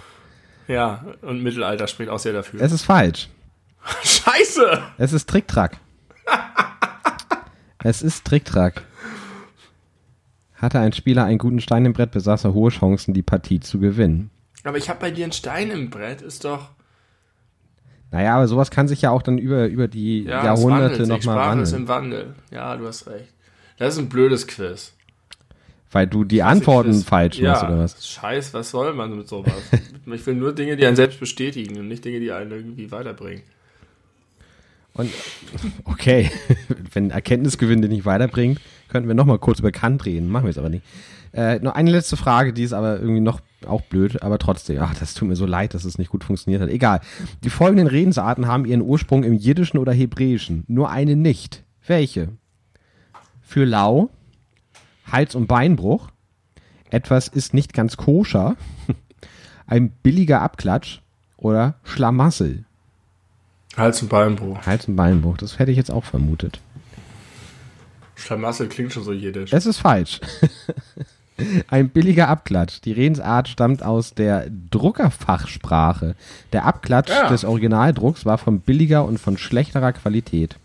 So, ich sag zu diesem ganzen Quiz folgendes. Das klang schon wieder ziemlich gut. Ja, schade. Wenn das doch alle so gewesen wären wie die erste Frage und die mit, äh, die mit der Kuhhaut da. Tja, Das war die dann wäre das, wär das eine Gaudi geworden. Aber es macht nichts. Wir sind die beleuchteten Brüder. Ihr seid dabei. Wir freuen uns, dass ihr uns so gerne zuhört bei allem, was ihr da tut, wenn ihr Podcasts hört. Äh, Nochmal als kleine Information, ja. die, die, die Redensart des Tages des 24. Aprils ist ad hoc. Ja, okay. Nur mal so. Aus der Hüfte. Spontan. Ja. Ja. Okay. Ähm. Ja. Äh, ich Ko- hab Kommt noch was aus dem was? Supermarkt. Du warst im Ich habe Supermarkt? dem, ich hab noch was aus dem, nicht nur aus dem Supermarkt. Bitte. Überall, wo man bedient wird. An der Essensausgabe, an der Kasse, im Supermarkt. Da habe ich das Problem, und es ist nicht gesellschaftlich gelöst, und ich weiß auch nicht, wie ich da rauskomme, dass ich es unangenehm finde, wenn man sich mehrfach bedankt. Wenn die zwei Äußerungen, die man hintereinander sagt, oder im schlimmsten Fall sogar die drei Äußerungen, die man hintereinander sagt, Danke sind. Kennst du das? Du kriegst das Essen, Ja. dann sagst du Danke, Ja. und dann sagt der Typ Guten Appetit. Und dann musst du nochmal Danke sagen. Ja. Oder, ähm, ja, das passiert relativ oft. Und dann gibt er dir noch einen Blowjob und du musst nochmal Danke sagen. Hm? D- Schon gut, erzähl weiter, das war Quatsch. Äh, und ich komme da nicht raus, weil man kann nicht nicht Danke sagen. Weder beim ersten Mal noch beim letzten Man Mal. muss sehr vorsichtig sein, man muss sich das bis zum Schluss aufsparen, weil Ja, gerade im Restaurant ja, zum Beispiel, da weiß man ja ungefähr, was einen erwartet, so an Dienstleistungen. Äh, Ja. Und wenn man jetzt irgendwie, weiß ich nicht, gleichzeitig Besteck und, und, und Essen Sehr ausgehändigt bekommt, Restaurant ist ein gutes Beispiel. Und dann wartet man natürlich, bis man das letzte, was noch fehlt, auf dem Tisch stehen hat. Und dann sagt man Danke. Vor und nicht mal dann, dann wartet man noch ein bisschen, damit man dem Menschen noch die äh, Chance gibt, einen guten Appetit zu wünschen. Ja, okay, aber das ist schwierig. Beim Restaurant geht's noch, weil das ist sozusagen ein Ding, dass die den Tisch decken oder die Sachen hinstellen. Aber wenn dir jemand in der Kantine das Essen reicht, dann kann ich nicht nicht Danke sagen. Und dann versuche ich es auch mal ein bisschen rauszuzögern, aber die, die Lücke ist zu groß und dann kommt es guten Appetit. Und dieses Danke, guten Appetit, Danke fühlt sich einfach falsch an. Und ich versuche immer schon zu variieren, so wie, aber man kann da nicht sagen, ihn auch, Nee. weil der isst jetzt nichts. Richtig. Und wenn er mir den Teller gibt, kann ich auch nicht sagen, ihn auch. Oder es gibt zu wenig Alternativworte für Danke. Du könntest, du könntest, wenn du, wenn du den Teller kriegst, so das erste Mal, wo du Danke sagen möchtest, sagst du Yo. So als, als äh, das äh, Kommunikationsaufbau schon. Sagst du Yo, so ich habe äh, sehe, ich nehme wahr, dass ich jetzt gerade was, was bekommen habe. Aber, Jo. aber mein Danke kommt noch. Das, Mein Danke kommt. das signalisiert, dass du noch auf deinen Tiptoes bist, das Danke loszuwerden, aber auf den richtigen Moment wartest. Das kennt der doch auch, der arbeitet ja schon lange. ja, aber ich beobachte das. Die meisten sagen das doppelte Danke. Ja, weil sie sich nicht so viele nicht Gedanken richtig. darüber machen wie wir. Ja. Yo. Ich mache es manchmal nonverbal. Das ist irgendwie mit dem Blick oder mit Nicken. So. Sehr gut ist, wenn man im Gespräch mit der Person ist. Dann kann man das entgegennehmen, während man redet und kann nur ganz am Ende Danke sagen. Ja. Ähm, ja, das doppelte Danke oder sogar das dreifache Danke ist eine schlimme Sache. Aber ich, Und ich wünschte, es gäbe eine gesellschaftliche Lösung dafür. Äh, ich ich finde die, die Frage auch interessant, wenn wir wieder zum Restaurant gehen. Ähm, man wird ja häufiger bedient in der Regel. Kriegst du erst dann Getränke, dann äh, bedankt man sich Ja. dafür natürlich. Und dann kommt er Oh aber ja. vielleicht schon sechs, sieben Minuten später wieder mit was zu essen und dann kommt noch das Vorbrot. oder so. Und dann ist man, äh, muss man dann gleich wieder Danke sagen? Oder Ja, natürlich. wie lange ist die Zeit zwischen den Dankes? Das ist äh, auch eine Frage, die ich mir schon vor langer Zeit mal gestellt habe, aber nicht hier. Wenn man das Haus verlässt zum Einkaufen und dann Ja. sieht man irgendwie Nachbarn, die im Vorgarten arbeiten, dann sagt man natürlich Hallo.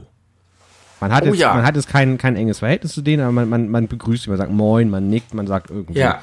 äh, irgendwas Begrüßensmäßiges. Und dann kommt man 20 Minuten später vom Einkaufen wieder. Die sind immer noch da. Sagt man wieder Hallo? Eigentlich ja nicht, ne? Nee. Wie viel Zeit muss da vergehen? Wenn du jetzt zum Beispiel Ja. vier Stunden lang ins Freibad gehst und dann wieder kommst, dann sagt man doch eher wieder Hallo. Ja, dann knüpft man irgendwie aber, glaube ich, an.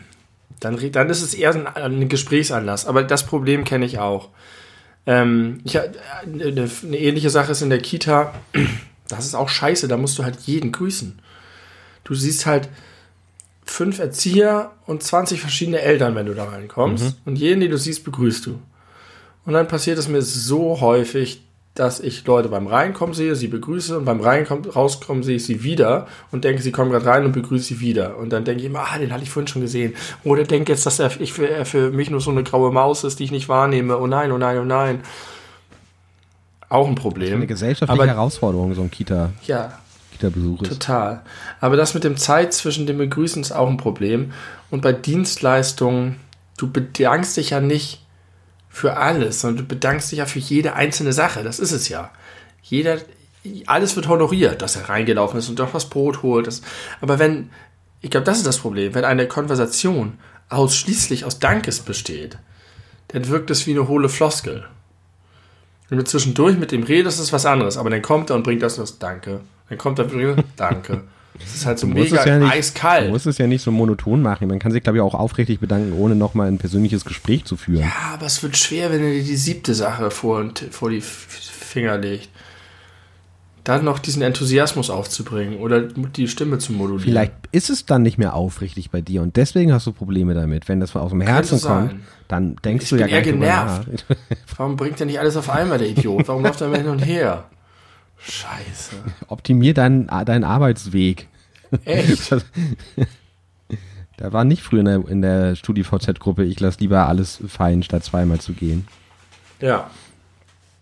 Ja, äh, spannend. Da gibt es, glaube ich, keine richtige Lösung für. Das ist, glaube ich, auch sehr abhängig von, äh, von den jeweiligen Bedienungen. Es gibt ja welche, die einfach von sich aus anfangen, irgendwie Gespräche zu führen und dumme Sprüche zu machen oder Ja, magst du das oder findest du das schlimm? das hängt ganz stark davon ab, auf was für ein Niveau das passiert.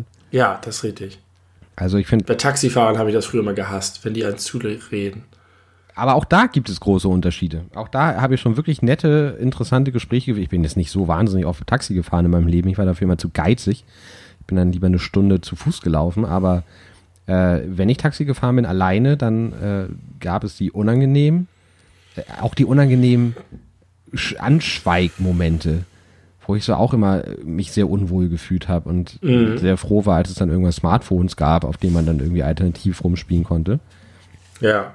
Aber äh, ich weiß, was du meinst. Die können auch sehr unangenehm sein. Wenn man da vor allem das Gefühl hat, dass die jetzt dasselbe Gespräch führen wie mit zehn anderen Fahrgästen am selben Abend. Wo man so denkt, bin ich nichts Besonderes, Alter? Können wir nicht über irgendwas Deeperes reden, als jetzt irgendwie über Anschnallpflicht? Ja, ja, oh Gott, das Schlimmste sind, wenn sie irgendwie sich zu, zu gesellschaftspolitischen Dingen äußern. Oder kulturellen. Das ist immer schlimm. Ich finde es immer gut, wenn sie einfach über ihr Taxigeschäft reden. Denn Das finde ich interessant. Wenn ich Leute kennenlerne, dann würde ich gerne wissen, wie ist denn das so, Taxifahrer zu sein? Was haben die für Kunden? Ja. Was erleben die ja, so? ja, ja, ja, genau. Das waren Das auch die, cool. die besten Taxifahrergespräche. Und äh, nochmal kurzer Callback zu, zu äh, Gemischtes Hack. Tommy Schmidt hat mal den Tipp gesagt und den werde ich auf jeden Fall anwenden, wenn ich irgendwann wieder Taxi fahren sollte. Wenn man keine Ahnung hat, worüber man reden soll oder Angst vor einem blöden Gespräch hat, soll, sollte man den Taxifahrer immer fragen, was war ihre längste Fahrt? Weil man da ganz abgefahrene Antworten bekommt und dann Stimmt. kann er halt einfach über was Unverfängliches erzählen. Weil wenn er dann irgendwie, Da, ja, darüber habe ich gerade bei der Kasse wieder nachgedacht im Supermarkt. Weil ich einen äh, äh, rekordverdächtigen Betrag von 170 Euro zahlen musste. Ähm, dachte ich, ich fände es mal cool, Supermarktkassierer zu fragen, was die höchste Summe ist, die sie mal an der Kasse hatten. ja, Und wie so die, Verteil die Normverteilung ist. Wie, wa- was die häufigste Summe so ist, so zwischen fü- 50 und 70 Euro oder eher so zwischen 30 und 50 oder. Ja. Leider. Nun hat man an der Kasse selten irgendwie die Gelegenheit, lange Gespräche zu führen. Ja, richtig. Deswegen habe ich die auch nicht gefragt. Ja. Die sind ja auch immer so beschäftigt und wuselig. Und es gibt irgendwie nur sehr freundliche und sehr unfreundliche Kassierer. Ich habe irgendwie immer. Es gibt so einfach, die man total sympathisch findet. Und dann hast du diese hausmeistermäßigen grumpy old women, die einem mit ihrem Blick schon scheuchen, keinen Fehler zu machen und irgendwie schon ah, nicht abgewogen, ne? Und ich hab, ich, ich hab, ich hab so, so, doch, da liegt der, äh, ist Ihnen gerade abgefallen hier, der ist abgegangen, eben gerade, als Sie den hochgenommen haben, den Porree. Äh, gucken Sie doch mal nach auf Ihrem Laufband, da liegt er. Da habe ich ihr richtig gegeben, weil sie mir schon, sie hat schon so, ah, schon wieder so ein Idiot, der nicht weiß, dass man den Porree wiegen muss. Ich denke, fuck, euer Supermarkt ist von 1840, dass man noch irgendeine Scheiße wiegen muss. Die normalerweise können die Kassen das. Also nach meiner Erfahrung ist es nicht entweder ganz nett oder ganz scheiße. Die meisten sind meiner Erfahrung nach eher total neutral. Ohne, Weißt du was, du hast völlig recht. ohne extra Gespräch. Da wird einfach nur, ist einfach nur Business gemacht. Und nichts Ja, darüber hinaus und nichts darunter. Aber es gibt auch sehr viele sehr nette. Ja, definitiv. Und es gibt auch die Und es grumpy Leute, aber ich glaube, der Ja. absolute Großteil ist einfach nur professionell neutral. Wahrscheinlich hast du recht. Und wahrscheinlich fallen einem einfach nur die anderen auf und deswegen hat man das Gefühl, die Welt teilt sich in gut und schlecht. Und wer bei 10 noch steht, hat recht. Ähm, cool. Ich habe vorhin das Lied gehört, Einfach sein von, äh, von, von Fantastischen Herbert Vier. Grönemeyer. Was? Und Herbert Grönemeyer. Und Herbert Grönemeyer. Und da gibt's die Textzeile von, äh, von Thomas D. Äh, wir wollen. Xavier Naidoo oder Genau, Harrison Ford, Harrison Ford oder oder Xavier Xavier Naidoo sind wir leider sind wir nicht. leider nicht. Da hab ich auch gedacht, au, schlecht gealtert, schlecht gealtert, Thomas. Da hätte ich wusste gleich, welche du meinst. Ich habe mich aber damals schon über die Zeile gewundert. wegen Xavier Naidoo, Ja, und den auch noch in eine Leiste mit Harrison Ford zu stellen. Mhm. Ich glaube, es ging dann nur ums Geld. Aber warum nimmt der Xavier weil Naidoo? es sich gut reimt. Wir wollen eine Formel für ewigen Reichtum. Da reimt sich Reichtum äh, Naidu. Naidu halt ganz gut drauf. Ja, das ist, das, ja, okay. Trotzdem, da hätte er von Abstand nehmen müssen. Das- da hätten alle Alarmglocken schrillen müssen. Man wusste immer schon, dass mit dem irgendwas nicht ganz richtig ist. Ja, das stimmt. Hab gerade gelesen, leider wieder nur den Teaser, wie bei den meisten Artikeln, die ich nicht lese, sondern nur den Teaser lese. Xavier Naidoo mehr als nur Alu, irrer Aluhut-Typ, sondern ähm, dass er systematisch seine Fans radikalisiert. Ja, das passt ja zu dem, was ich sagte, dass er zugegeben hat, dass er sich RTL nur zunutze gemacht hat, um seine Reichweite zu Ja. erhöhen. Ja. Der Mann muss ähm, äh, in, in Stasis gepackt werden, glaube ich. In- In kryogenischen Kälteschlaf. So wie Harrison Ford. In Star Wars. Ach ja, genau. Richtig. Da kommt das her. Das wusste Thomas D. schon. Das war sein Hin. Das war ein Aufruf, Er hat es damals Xavier Naidoo in die. Kältekammer zu schmeißen. Damit er nämlich irgendwann in der Zukunft aufwacht, wenn die Leute wissen, wie sie mit ihm umgehen. Denn zurzeit wissen sie es offensichtlich nicht. Er wird er wahrscheinlich einfach erschossen, weil es keine Gesetze mehr dagegen gibt. Ah, herzlich willkommen, Herr Naidu. Schön, dass Sie aufgetaucht sind. Peng. Bumm. Wir haben keine Moral mehr. Wir wurden beauftragt, Sie aufzutauen, wenn wir keine Moral mehr Von haben. der Deutschland GmbH. Sagt man ihm noch mal ganz kurz. Oh nein, ich hatte recht. Wahnsinn, was, was wohl da so, was so im, im Alltag in seinem Kopf vor sich geht. wenn er wirklich so verrückt ist und es scheint ja äh, alles darauf hinzudeuten, was macht der? Wie, wie steht er auf? Wie, wie geht er einkaufen? Was, was denkt er sich, wenn er irgendwie sich das Treiben auf der Straße anguckt? Ja, und was ist mit Sabrina Settlur, die du immer bei Mario 64 auf Heavy Rotation gesehen Sabrina hast? Settlur ist in der aktuellen Staffel von, oder war, vielleicht ist sie nicht mehr dabei, aber sie hat, äh, ist angetreten bei Let's Dance. Äh, die hatte mal eine Collab mit Xavier Naidoo nämlich. Die müssen Best Buddies sein. Weiß ich nicht, ob das die richtige Schlussfolgerung daraus ist. Stimmt, der hat ziemlich viele Collabs gemacht. Und, und Sabrina Settler hatte auch mal eine Collab mit Boris Becker. Ja, das stimmt. Was glaubst du, ist Sabrina Settler so für ein Typ Mensch? Äh, es ist ein reines Gefühl. Ich habe da keine Hintergrundinformationen. Ich würde sagen, vielleicht ein bisschen doof, aber nett. Ich hätte jetzt gedacht, unbedarft doof. Ja. Das trifft es doch ganz gut. Wir, unsere Einschätzung von Sabrina Settlur deckt sich, deswegen muss sie richtig sein. Und jetzt können wir die Folge alle wieder Sabrina Settlur äh, nennen und werden richtig viele alte Fans abgreifen, die sich die ganze Zeit die Stunde neun Minuten vorher fragen, wann geht's denn endlich um Sabrina Settlur? Jetzt, irgendwelche Mittelalter-Kuh heute. Jetzt kommt das Hanuta Cookie-Segment. Scheiße. Die lesen Amazon-Rezension vor, was soll das? wir sind echt ein Bundesunterhaltungsprogramm. Äh, wir sind schon wieder weit über die Stunde rüber. Das stimmt, ganz schön lang für eine Special-Folge. Ich hätte noch, ich, wollen wir noch jeder zwei raushauen, zwei kurze von unseren ja, Listen? gern, fang gern an. Äh, ich fange von unten an. Ich wüsste gerne von dir, wie viel Lagen dein Klopapier hat und ob das wichtig ist für dich. Äh, ich, es ist so unwichtig, dass ich es nicht mehr weiß. Ich, äh, oh. ich, ich äh, vermute drei. Und ich achte beim Klopapierkauf eher darauf, dass das äh, von irgendwelchen Firmen hergestellt wird, die auf Nachhaltigkeit achten, so ungebleicht und so ein Shit. Und ich mag es, dass auf mein, meiner Klopapierpackung häufig sehr groß Danke draufsteht. Da äh, sind wir wieder beim Thema, wann man sich für irgendwas bedankt. Äh, das Klopapier bedankt sich bei mir für den Kauf. Das finde ich sehr, ja, sehr äh, höflich. Nee, das, Klo, das Klopapier bedankt sich, weil du so nachhaltig kaufst. Richtig. Und es gibt auch das noch, das möchte ich an dieser Stelle vielleicht als kleinen, kleinen Werbeeinschub mal bringen, es gibt auch Klopapier von Viva Con Aqua. Ja, richtig. Und das kaufe ich auch gern. Aber da stehen so lustige Sprüche drauf, so, oh. Ja, das ist doch shit egal, im wahrsten Sinne ja, des Wortes, was auf dem nee. Klopapier draufsteht. Viva Con Aqua ist mir immer mit diesen Sachen ein bisschen zu sehr mit der Tür ins Haus. Danke ist tatsächlich das Klopapier meiner Wahl. Und ich finde, das ist ein guter Callback, das ist eine geile Werbestrategie von früher, weil das so, wenn das Klopapier sich bei, oder die Firma sich bei dir bedankt, nicht, dass du es kaufst, sondern dass du was Gutes damit tust, dann hast du das Gefühl, dass du wirklich was Gutes tust. Weißt du, das ist so, das ist nicht äh, invertierte Psychologie, aber das ist so, die, die, die stellen das einfach vor vollendete Tatsachen. Die schreiben nicht, wir sind total ökologisch, sondern danke, dass du so gut zur Menschheit Also man bist. kauft sich das gute Karma äh, mit seinem ja. Papier automatisch. Und du hast dazu. deswegen auch keinen Zweifel daran, dass das ein total gutes Unternehmen ja, ist. Ja, stimmt. Das machen die Und ganz ich kaufe immer Danke. Ja, das ja. ist also auch drei, ist dreilagig, oder? Nein, ich glaube, Danke ist tatsächlich vierlagig. Das Normale ist eigentlich das vierlagige, dreilagig ist immer die Stufe drunter und das Premium ist fünf und es gibt sogar sechslagig. Das sind so Charmen mit dem Bär, mhm. dass der besonders weich zu deinem Popo ist.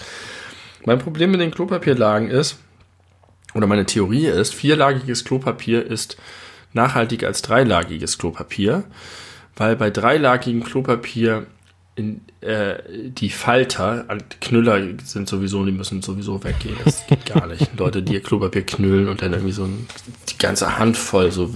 Nein, du musst natürlich die Blätter ordentlich abtrennen und dann falten. Wenn du dreilagiges Klopapier nimmst, reichen nicht zwei Streifen für einen Wisch. Für einen Wisch wofür? Natürlich beim, beim großen Geschäft. Ah ja, okay und oder wie was auch immer deine Maßeinheit ist, aber ich glaube, du nimmst einfach mehr und deswegen geht das so, hast du sofort, wenn du 3x3 nimmst, hast du sofort neun Lagen Klopapier.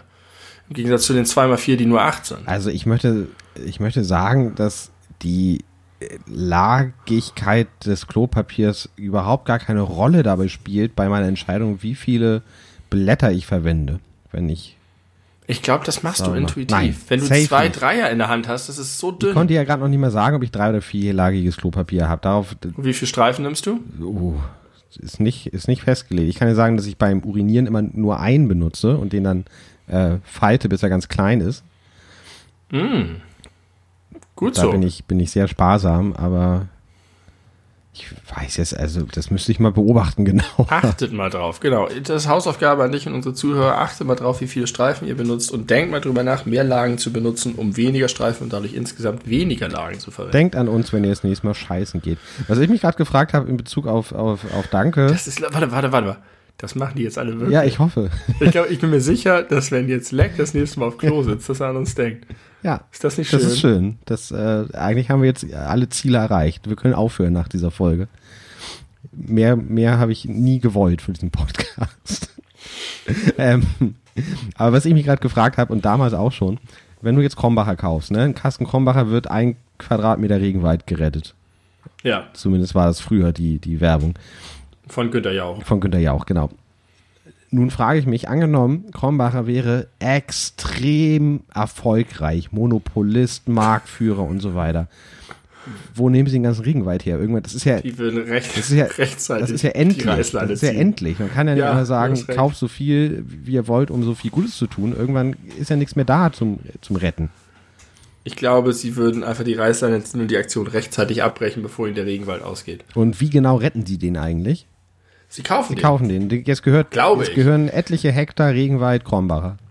Ja, die, die lassen ihn dann. Also, das Beste, was sie machen könnten, wäre, sie kaufen ihn und da passiert nichts.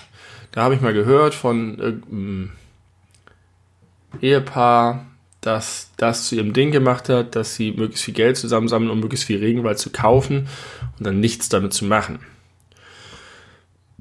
Damit er nicht gerodet werden kann, damit da keine Wilderer rein dürfen. Privatgelände sozusagen. Das wäre das Beste, was du mit Regenwald machen Ja, kannst. macht Krombacher das, macht Günther ja auch das. Oder Das baut er da sein, sein, seine neuen äh, Mietwohnungen hin, die er dann Das verkauft? müsste man mal, mal ergoogeln. Ich weiß es nicht. Vielleicht planieren sie alles und bauen da Shopping Malls für die äh, fröhlichen Menschen, die da wohnen. Daran, damit die weniger zum Anzünden haben. ja, das müssen wir mal vielleicht recherchieren. Das habe ich mich immer schon gefragt. Krombacher Regenwald Kritik gibt es. Oha. Willst du jetzt die Live-Recherche machen? Ja. ja. Krombacher stoppt Regenwald, Spenden an Deutsche Umwelthilfe. Die haben das einfach gespendet, das Geld. Dann, Greenwashing mit Krombacher, die Ökospur der Kronkorken. Also das scheint nicht so ganz, äh, der arme Günther Jauch wurde missbraucht als Marionette. Oder er hat die Fäden gezogen. der erste Puppenspieler im Hintergrund. weiß es Es wäre nicht. ihm zuzutrauen. Der hat irgendwas Diabolisches an sich. Wichtig, wenn ihr was für die, äh, na, ist egal. Okay, ja, Krombacher hat Dreck am Stecken, wir wissen es alle und Günther Jauch ist sowieso in Wirklichkeit nur ein Roboter. Ähm, oh nein, da wollte ich nicht rein. So, jetzt bist du Ja, dran. ja ich habe ich hab noch mal eine Frage über den Menschen an sich. Ich Ja. interessiere mich sehr für den Menschen, wie du, wie du vielleicht schon festgestellt hast. Äh, zum Beispiel in unserer Folge Alles über gesehen werden. Und zwar, warum ist es so, wenn man etwas gewinnt und jemand anderes oder viel mehrere andere Leute auch etwas gewinnen, man sich weniger darüber freut, als wenn man alleine was gewinnt. Hintergrund ist, äh, ich habe vor, ich habe selten bei Gewinnspielen mitgemacht, aber ich habe irgendwann mal Karten gewonnen für ein Unplugged-Konzert von der Band Manu Diao auf der Rugbybahn im Hamburger Stadtpark. Dafür Ja. konnte man keine Karten kaufen, man konnte sie nur gewinnen. Man musste an einem Gewinnspiel teilnehmen und dann hat man welche zugelost gekriegt, wenn man Glück hatte. ja. Und ich habe äh, dort zwei, nein, drei andere Leute getroffen, die auch da mitgemacht haben und da gewonnen haben. Was irgendwie Ja. mir den Eindruck vermittelt hat, dass alle Leute, die da mitgemacht haben, gewonnen haben. Ja. Und dann habe ich mich retrospektiv viel weniger über den Gewinn dieser Karten gefreut. Natürlich. Obwohl ich eigentlich genau das gleiche Erlebnis hatte, was ich auch sonst gehabt Ja. hätte. Wo, wo kommt das her? Bin ich einfach, bin ich ein Psychopath oder ist das Nein, das menschlich? völlig menschlich nachvollziehbar, völlig klar. Also, wenn dir jetzt was als großer Gewinn verkauft wird, was in Wirklichkeit nur irgendwie ein billiger Scheiß ist, wo Leute irgendwie gesucht werden, um die Ränge aufzufüllen. Oder wenn es eine Werbeaktion gibt. Krombacher hat ein neues Bier, das ist das äh, Baumbier, das schmeckt nach Borkenrinde ein bisschen. Und die äh, kriegen das leider nicht los oder sie wollen erstmal einen kleinen Startkick haben. Und normalerweise geben die dann diese aktionskostenlosen Dinger raus, stehen irgendwo in Einkaufspassagen oder auf dem Unicampus oder so und verteilen die. Und wenn jetzt jeder so ein Ding bekommt, umsonst, dann hast du nicht das Gefühl, oh geil, ich habe ein Bier gewonnen, aber wenn du irgendwie nach Hause ein Fahrradkurier bekommst, der sagt, hey, du hast gewonnen, du kriegst einen Kasten Bier von uns kostenlos. Das ist jetzt blöd, weil das alles ein Kasten Flash, aber du weißt, was ich meine dann denkst du, geil, ich bin auserkoren, ich bin einer von wenigen, die ein Privileg bekommen haben, das ist was Besonderes, während wenn es etwas gibt, wozu ich sozusagen sowieso ein Anrecht habe, was jedem Idioten zur Verfügung stellt, weil das ist nur eine Werbeaktion, das ist einfach nicht so geil, dann fühlst du dich wie eine Marionette wieder von Günter Jauch. Jetzt hast du einfach nur nochmal eigentlich die, die Situation wiederholt mit einem Beispiel, aber ich habe noch nicht genau verstanden, warum das so natürlich ist. Wo kommt das her? Man hat doch genauso viel gewonnen, wie man auch gewonnen hätte, wenn die anderen ja. das nicht äh, auch bekommen hätten. Du gehst davon raus, dass die Freude nur daher rührt, was man bekommt. Ja, aber das ist doch eigentlich genau das, worüber man sich freuen sollte. Oder wenn, sehe ich das falsch? Kannst du es nachvollziehen? Wenn du früher deine Panini-Sticker aufgemacht hast, ja. hast du dich noch mehr gefreut, wenn du einen Glitzer-Sticker hattest? Glitzer-Logo, als wenn du nur irgendwie einen normalen, standard billigen äh, Scheiß. Ja, aber habe ich mich dann auch genau äh, weniger gefreut, wenn Matthias Hoffmann in, in einer anderen Tüte dasselbe Bild hatte? Ja. Habe ich mich weniger ja. gefreut. Aber warum? Ja.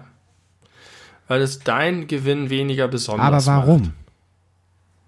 Weil er offensichtlich häufiger ist weil du nicht so viel Glück hattest, weil du etwas hast, was selbstverständlich ist. Und du freust dich auch nicht darüber, dass du den Wasserhahn aufmachst und Leitungswasser rauskommt, auch wenn es richtig geil ist, dass das geht. Überleg mal, wie geil es ist, dass jeder von uns ohne aus dem Haus zu gehen, so viel trinken hat, wie er will. Ab und zu denke ich darüber. Trotzdem freut sich keiner wieder. Du freust dich auch nicht darüber, dass du, wenn du rausgehst, nicht in Hundescheiße trittst. Obwohl das super ist, dass du nicht in Hundescheiße trittst. Ja, das Beispiel passt jetzt aber nicht ganz gut mit der Hundescheiße. Da ist ja etwas, man dass man ein, also dass man sich nicht darüber freut, dass etwas nicht schief geht. Ja, darüber könnte man sich auch freuen. Aber okay, von mir aus auch einfach das Leitungswasser, weil es uns allen zusteht. Und man freut sich besonders über das, was einen erhebt. Was du, weil du hast etwas, was nicht so leicht zu kriegen ist. Will ich ist. aber nicht das sein. So will ich nicht sein. Ist mir scheißegal. Tja. Ich will, dass alle alles haben. Offenbar bist du so. Offenbar war ich so. Das ist ja schon lange her jetzt auch, ne? Das stimmt. Aber es kann verschwinden. Das hat natürlich auch was Materialistisches. Das hat natürlich auch was von, ich will besser sein als andere, ich will mehr haben als andere. Ähm, ich will mehr Status haben, mehr Geld haben. Doch so einfach, okay. Vermute ich. Also, es ist natürlich so, dass etwas, was rarer ist, irgendwie attraktiver wird. So wie bei Sammlern. Das ist was du haben kannst. So weißt du, wenn du irgendwo am Meer wohnst, dann bist du irgendwann, glaube ich, auch abgestumpft. Okay, das ist so wie wenn man in, in, in wunderschönen Hamburg wohnt und äh, einfach die Möglichkeit hätte, jeden Tag am Hafen spazieren zu gehen, man das aber nie macht. Genau. Aber wenn man da mal einen Besuch von außerhalb hat und dann macht man das gemeinsam und denkt man sich, oh, was für eine geile Stadt ja. eigentlich, dass man in 20 Minuten mit der Bahn so geile Spaziergänge machen kann. Zum Beispiel. Ja, okay, ja, ich, ich weiß, ich weiß die Spur, auf die du mich da, aber das mit dem, mit dem Materiellen, das, das äh, piekst mich ein bisschen. Das möchte ich, so möchte ja. ich nicht sein. Finde ich doof. Aber die Leute sind ja auch nicht alle in gleichem Maße so. Es kann ja sein, dass du dir nicht so viel aus Materiellem machst wie viele andere, aber dass du trotzdem dich auch ein bisschen darüber freust, wenn du etwas bekommst, was ungewöhnlich ist. Ich würde aber auch, so wie ich dich kenne, vermuten, dass du dir aus dieser Komponente nicht so viel machst wie andere, sondern du freust dich einfach über die Sache. Und wenn du etwas kriegst, was alle anderen kriegen, du aber geil findest, freust du dich auch. Ja, ich glaube, mittlerweile ist das so. Damals war es noch nicht Korrespond so. Korrespondierend dazu gilt ja auch, dass Leute sich immer dann beschweren, wenn du ihnen etwas wegnimmst. Ja, das stimmt. Das ist, ist ja das Schlimmste, was du tun kannst. Etwas, was sie, auch wenn es ihnen gar, eigentlich gar nicht zusteht und wenn es sinnvoller ist, es anders zu verteilen, wenn sie es einmal hatten, haben sie das Gefühl, sie haben ein Recht dazu. Das ist, wenn das ist äh, interessant. Eckart von Hirschhausen hat mal in einem seiner früheren Programme, als er noch nicht so obsolet war, äh, folgenden Trick angewendet. Da ist er in die erste Reihe gegangen und hat sich irgendjemand ausgesucht und hat ihm 20 Euro geschenkt also gegeben. Und dann äh, ja. meinte er, na, jetzt, jetzt freuen sie sich, ne? Jetzt ist ja cool, ne? Jetzt haben sie sich hier hingesetzt, erste Reihe auch noch, coole Show, bla bla bla. Und jetzt haben sie noch 20 Euro einfach so bekommen. Die Leute, die ne hinter ihnen sitzen, denken sich, was, der hat jetzt 20 Euro bekommen, der ist doch schon in der ersten Reihe. Und dann hat ihm die 20 Euro wieder weggenommen. Und meinte, jetzt fühlen sie sich schlecht, oder? Sie haben genauso viel, wie sie vorher hatten. Aber jetzt fühlen sie sich schlecht, weil sie kurzzeitig der Meinung waren, sie hätten mehr, als sie vorher hatten. Und dann hat es, glaube ja. ich, dem Typen gegeben, der direkt daneben saß. Ja. Irgendwie so. Das ist äh, interessant. Menschen sind dämlich. Ja, und genauso wäre es auch, wenn du, ähm, äh, dem 20 Euro gegeben hättest und dann kurz darauf einem zwei Plätze weiter 100 oder dem dann dem 100 Euro gegeben Ja, hättest. stimmt. Es gibt auch diese geilen Tricks mit äh, Tests mit Herdenverhalten, dass du irgendeine Scheiße irgendwo reinstellst, die keiner haben will. Weiß nicht, eine Quietscheente oder so eine Kacke, wo ganz viele Leute sind und die nimmt sich keiner. Und in dem Moment, wo einer aus der Menge losgeht und sich eine nimmt, gehen alle hin und nehmen sich eine. Egal, ob sie es brauchen oder nicht. Weil sie denken, es könnte ja irgendwas da dran sein, was ich jetzt noch gar nicht sehe. Ja, und ich kann es haben, es, Ja. ich, es gibt's umsonst und ja, das ist alles, wenn man darüber nachdenkt, ist das alles furchtbar. Damit beschäftigen sich Psychologen. Sollen sie doch. Ja, soll, macht doch, macht doch ihr Psychologen. Ihr habt doch genug Zeit im Homeoffice. Jetzt das letzte, was ich habe, ist eigentlich, glaube ich, nichts, worüber man lange reden kann, ist einfach nur eine, eine Forderung von mir, weil es mich so nervt. Es gibt ja immer die Diskussion darüber, dass man ein- und zwei Cent Stücke abschaffen soll. Mhm. Völlig zu Recht. Ja. Weil äh, die Produktion eines 1 Cent Stücks teurer ist als 1 Cent und weil man sie einfach nicht braucht und Bargeld ist eigentlich sowieso blöd. Ich bin da ganz undeutsch. Von mir aus könnten sie lieber heute als morgen die 1 und 2 Cent Stücke ab- verschaffen, aber was ich noch viel mehr mir wünsche, wäre die Abschaffung aller Scheine über 20 Euro. Was? Warum? 50, 100, vor allem 100 und weil man sie nicht niemals nirgendwo braucht. Ich würde mir immer, wenn ich mir Geld vom Konto abhebe, wünschen, dass ich es maximal bis zu 20 Euro äh, kaufe, weil ich, wenn ich irgendwo bezahlen gehe, wie häufig bezahlt man bar etwas, was teurer ist als 100 Euro? Du gerade bei deinem Einkauf von 170 Euro. Ich zahle immer mit Karte. Ich zahle doch nicht 170 Euro bar.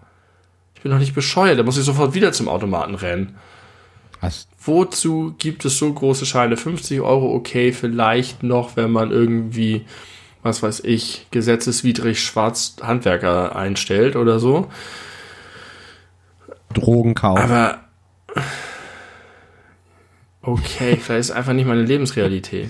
Aber benutzt du wirklich regelmäßig 50-Euro-Scheine? 50 Euro Scheine Beträge, ganz, ganz regelmäßig. aber zahlst du Beträge von 50 Euro mehr in Bar? Naja, wir haben ja hier so eine Haushaltskasse, wo wir am Anfang des Monats immer jeder 200 Euro reintut und davon gehen wir dann einkaufen. Also aktuell zahle ich auch alles, alles mit Karte und nehme dann das Bargeld quasi aus der Kasse. Das, das fliegt hier rum auf meinem Und- Schreibtisch und ich weiß nicht wohin damit. Siehst du? Und was machst du mit dem Bargeld? Wenn ich, Nix. wenn ich wieder saufen gehen kann. Aber den Zeit kannst du auch meistens mit Karte zahlen. Und also es kommt so selten vor. Also wenn ich ausgehe abends, irgendwie in Bars, in Clubs, äh, Essen beim, im Restaurant, da habe ich halt immer, da habe ich immer relativ viel Bargeld dabei. Ansonsten Im Restaurant zahlst du doch auch mit Karte. Im Clubs kann ich noch verstehen. Aber da zahlst du ich doch auch Karte? nicht so viel. In nie, Restaurants. never ever. Kann ich Was? locker an einer Hand abzählen, wie oft ich im Restaurant mit Karte gezahlt habe. Zahle ich immer bar. Warum? Weil ich finde, das ist ein guter Anlass, bar zu bezahlen. Das finde ich auch irgendwie cooler mit dem, Damit du, Trinkgeld. damit du deine 50-Euro-Scheine endlich mal los wirst. auch bei unseren normalen Einkäufen wäre ich die schon los. Ähm, aber dann finde ich das auch besser mit dem Trinkgeld. Ich habe ja immer die, die Sorge, wenn man äh, dann irgendwie genau bezahlt oder wenn man dann sagt, okay, kostet, keine Ahnung, 63 Euro, machen Sie mal 67 mit der EC-Karte, dass es gar nicht bei den Leuten ankommt, die dich bedienen, sondern irgendwo bei den Leuten, die das äh, führen. Ja, die Sorge habe ich auch. Ist die begründet? Das weiß, ich nicht. Die Sorge habe ich insbesondere, wenn man Essen bestellt. Man hat ja mittlerweile auch die Möglichkeit, wenn man dann irgendwie per PayPal oder Kreditkarte oder was, was weiß ich, Sofortüberweisung bezahlt, kann man ja sagen, äh, passend bezahlen oder plus 1 Euro Trinkgeld, plus Ja. 2 Euro Trinkgeld, plus 3 Euro Trinkgeld. Das mache ich nie. Ich mache immer passend bezahlen, wenn ich das so bezahle. Da gibst du noch Und dann gebe ich genau nochmal noch mal händisch, physisch. Das ist gut. Äh, Das kannst du aber im Restaurant das auch stimmt, machen. aber da kommt mir sagen, das irgendwie komisch vor. Aber Ja, mir klar, auch. ginge, Richtig. ginge natürlich genauso gut. Aber viel schlimmer ist doch die Situation, die man häufig hat. Man steht irgendwo beim Bäcker und kauft sich ein Käsecroissant für 1,10 Euro und dann hat man nur einen 50-Euro-Schein. Und dann bin ich mal, Entschuldigung, es tut mir leid, ich hab's leider, es tut mir echt leid. Und ich bin immer so erleichtert, wenn die sagen, es ist überhaupt kein Ich frage da Problem. vorher bei sowas übrigens tatsächlich. Wenn ich nur einen Fuffi habe und dann will ich irgendwie mir eine Cola am Kiosk kaufen, dann sage ich, ich habe nur 50, geht das? Und bevor die das Ja. irgendwie scannen und dann sagen die halt entweder, äh, nee, geht gar nicht, dann sage ich halt, ja, Pech gehabt, dann gehe ich, ziehe ich weiter, meine Kreise. Oder Ja. äh, ich, Das mache ich auch. ja. Aber wie doof, dass das so häufig kommt und daher entsteht Passiert meine mir eigentlich nie, ganz selten. Vor allem, wenn du halt das. Mir passiert das Na, so ja, aber oft, das liegt so vielleicht auch daran, dass du so we- wenig mit Bargeld bezahlst, weil wenn du halbwegs äh, occasionally mit Bargeld bezahlst, hast du halt auch immer kleineres Geld dabei. Und dann kannst du dir deine Mondsemmel kaufen und musst nicht den 50 Also- einbrechen. Ich beschäftige mich so häufig damit, wenn ich vom Bankautomaten zu komme, immer zu überlegen, wo werde ich die großen Scheine los? Und immer wenn ich eine Gelegenheit habe, denke ich, geil, hier ist was, die haben so viel Umsatz, die haben eine fette Kasse, da kann ich auf jeden Fall in den Aber hallo, du hast eine, Dann du hast froh, eine wenn ich noch die vierköpfige 23 Cent Familie, du wenigstens hast doch regelmäßig die Möglichkeit, das loszuwerden im Supermarkt, wenn Ja, aber ich will ja nicht die großen Beträge mit den großen Scheinen Ja, warum zahlen. denn nicht? Weil dann ist ja das Bargeld gleich wieder weg und ich muss wieder zur Bank flitzen. Das ist ja die Scheiße. Ich bezahle immer, wenn ich kann, mit Karte. Und nur, wenn ich nicht mit Karte zahlen kann oder wenn die Beträge so klein sind. Und dank Corona nehmen die jetzt überall mit Kusshand, auch bei 1,14 Euro die IC-Karte.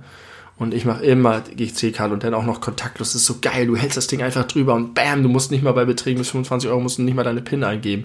Das ist super. I love it. Früher- Warum sind die Deutschen hängen so an ihrem scheiß Bargeld? Früher, als ich noch in der Videothek gearbeitet habe, hieß es, dass Beträge unter 10 Euro nicht äh, angenommen werden mit EC-Karte, weil man dann irgendwie so draufzahlen muss bei ja, der Bank. das kenne ich auch. Ich weiß nicht, ob das immer Weil- noch so ist. Weiß ich auch nicht. Das kenne ich auch. Aber ich kann es mir irgendwie nicht vorstellen. Das ist alles, das ist alles veralterte Scheiße, die weg muss. Es tut mir immer leid. Und dann gibt es, es gibt Automaten, da kannst du dir die Stückelung auswählen. Das Ja. liebe ich. Aber bei den meisten geht das noch nicht. Und manche, dann hebe ich 260 Euro ab, dann kriege ich 200er, ein 50er und einen Zähler. Da will ich sofort den Automaten zerschlagen. ich will mit deinem Manager reden, du blödes Roboter. Aber Stückelung ist, also bei der Haspa geht das doch, also bei der Sparkasse Nee. doch bei allen mittlerweile. Gerade bei der Haspa nicht. Bei ganz vielen anderen kriege ich es, aber bei der Haspa kriege ich immer nur die Scheiße um die Ohren, die ich nicht haben will. Wirklich ausnahmslos, alle Haspa-Automaten, die ich in den letzten zwölf Monaten benutzt habe, hatten die Möglichkeit, dass man da äh, das stückelt. Die in der Hamburger Meile hat es Das ist nicht. ja interessant. Muss mal genauer gucken, it. gibt's bestimmt, hast du nur übersehen. Noch bevor du, Das kriegst du ja automatisch ist noch angezeigt. bevor du den Betrag auswählen kannst oder während du den Ja, Betrag du auswählen kann- kannst, links unten. Du kannst es nicht übergehen. Ach so, links, Links unten ist so unten. ein extra. Genau. Nee, ja, ich gucke ich nochmal drauf. mal- guck mal Also drauf. ich kenne das so, du gibst eine PIN ein oder was auch immer und dann kommt. Auszahlung Die- oder nicht oder Geldkarte oder so ein Quatsch. Geldkarte, auch völlig, das war auch. Was ist denn das, Das für war- Käse? Den, das- wie so eine Ja, Telefonkarte das ist oder sowas was? wie, wie, wie mal Minidisc, so, so, so, ein, so eine Zwischenstufe, so eine technische Zwischenstufe, dass du auf deine EC-Karte Geld laden konntest und damit konntest du dann zum Beispiel wie Bargeld im Bus dir eine Fahrkarte kaufen. Blödsinn. Aber geht noch. Ich sag heute schon häufig, ich habe heute Blödsinn gesagt. Meistens hatte ich Unrecht damit. Nein, das ist Blödsinn. Bezog sich auf die Redewendung. Das ist auf jeden Fall Blödsinn. Okay, ich glaube, wir können, können sehr ausufern über Geld reden. Wir haben immer das, also häufig falsche Einschätzungen darüber, wie viel Raum ein Thema einnimmt. In den- Gerade für Ja. Umfolgen habe ich häufig angekündigt, oh, das wird jetzt bestimmt ein langes Thema und das war nach drei Minuten durch. Und teilweise, wenn man so denkt, ach, das gibt jetzt nicht viel her, dann kann man da lange drüber reden. Ich glaube, da könnte ich noch läng- länger was zu sagen. Aber Ja. die Folge ist schon relativ lang und ich möchte noch mal ganz kurz eine wirklich kurze Sache loswerden. Da bin ich mir ganz sicher, dass sie äh, kurz ist. Äh, es steht folgender Satz in meiner Notiz. Großer Quatsch, Doppelpunkt. Ein Bild sagt mehr als tausend Worte. Ich glaube, dieser Satz oder diese Redewendung, ist, wir sind wieder beim Thema Redewendung, ist richtiger Unsinn. Ich glaube, man kann jedes Bild der Welt in tausend Worten beschreiben. Oder in weniger als tausend Worten. Oder? Ist die Redewendung ein Bild? Ein Bild sagt mehr als tausend Worte. Sag mal, ist nicht. Ja. Das- ist es nicht irgendwie. So, Nee, so heißt es. Ja, tausend Worte sind viel. Mit tausend Worten kann man jedes fucking Bild beschreiben. Jedes. Ja, du hast recht. Du hast, soll ich jetzt die Redewendung verteidigen? Wenn du willst, musst du aber auch nicht. Ja, ich, ich, ich würde jetzt sagen, dass damit gemeint ist, es transportiert Dinge, die Worte gar nicht transportieren können. Dann ist es aber falsch gewählt. Ja, du hast recht. Die, die, die äh, Redewendung muss sein, ein Bild beschreibt, was Worte nicht beschreiben Ja. können. Oder so Ja. ähnlich. Oder was Worte nicht können. Was auch nicht stimmt, weil es nicht auf jedes Bild anwendbar ist. Manche Bilder sind Sprache überlegen in ihrer Ausdrucksfähigkeit.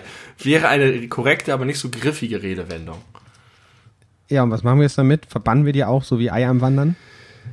Das Problem ist, dass sie halt manchmal zutrifft. Und das ist das Problem der meisten Redewendungen. Es gibt Situationen, für die die Redewendung zutrifft. Die Redewendung selber haben aber den Anspruch auf Allgemeingültigkeit. Und ich glaube, davon musst du dich verabschieden. Du musst dich davon verabschieden, dass die Redewendung immer Gültigkeit hat, sondern nur sie als Verkürzung benutzen, um auf einen Zusammenhang hinzuweisen, der konkret in diesem Moment vorliegt.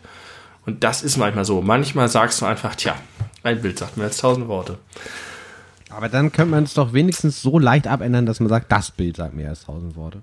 Das stimmt. Das stimmt. Das, Bild sagt tausend Worte. Nichts. Genauso, wie du sagst, dein Gesicht spricht Bände. Bände heißt ja auch mehr als tausend Worte. Sogar davon eigentlich noch eine krassere Ja. Redewendung. In Bänden ist mehr als tausend, mehr als tausend Worte. Sogar in, äh, im Jumbo-Band der, der Donald-Geschichten.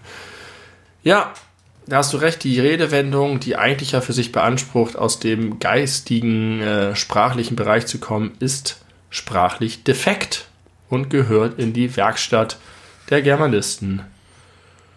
Wo ist die denn? da würde ich gerne mal zu Besuch kommen. Und mal gucken, was das, die so jeden Tag machen, von früh bis spät. Die reparieren Redewendung.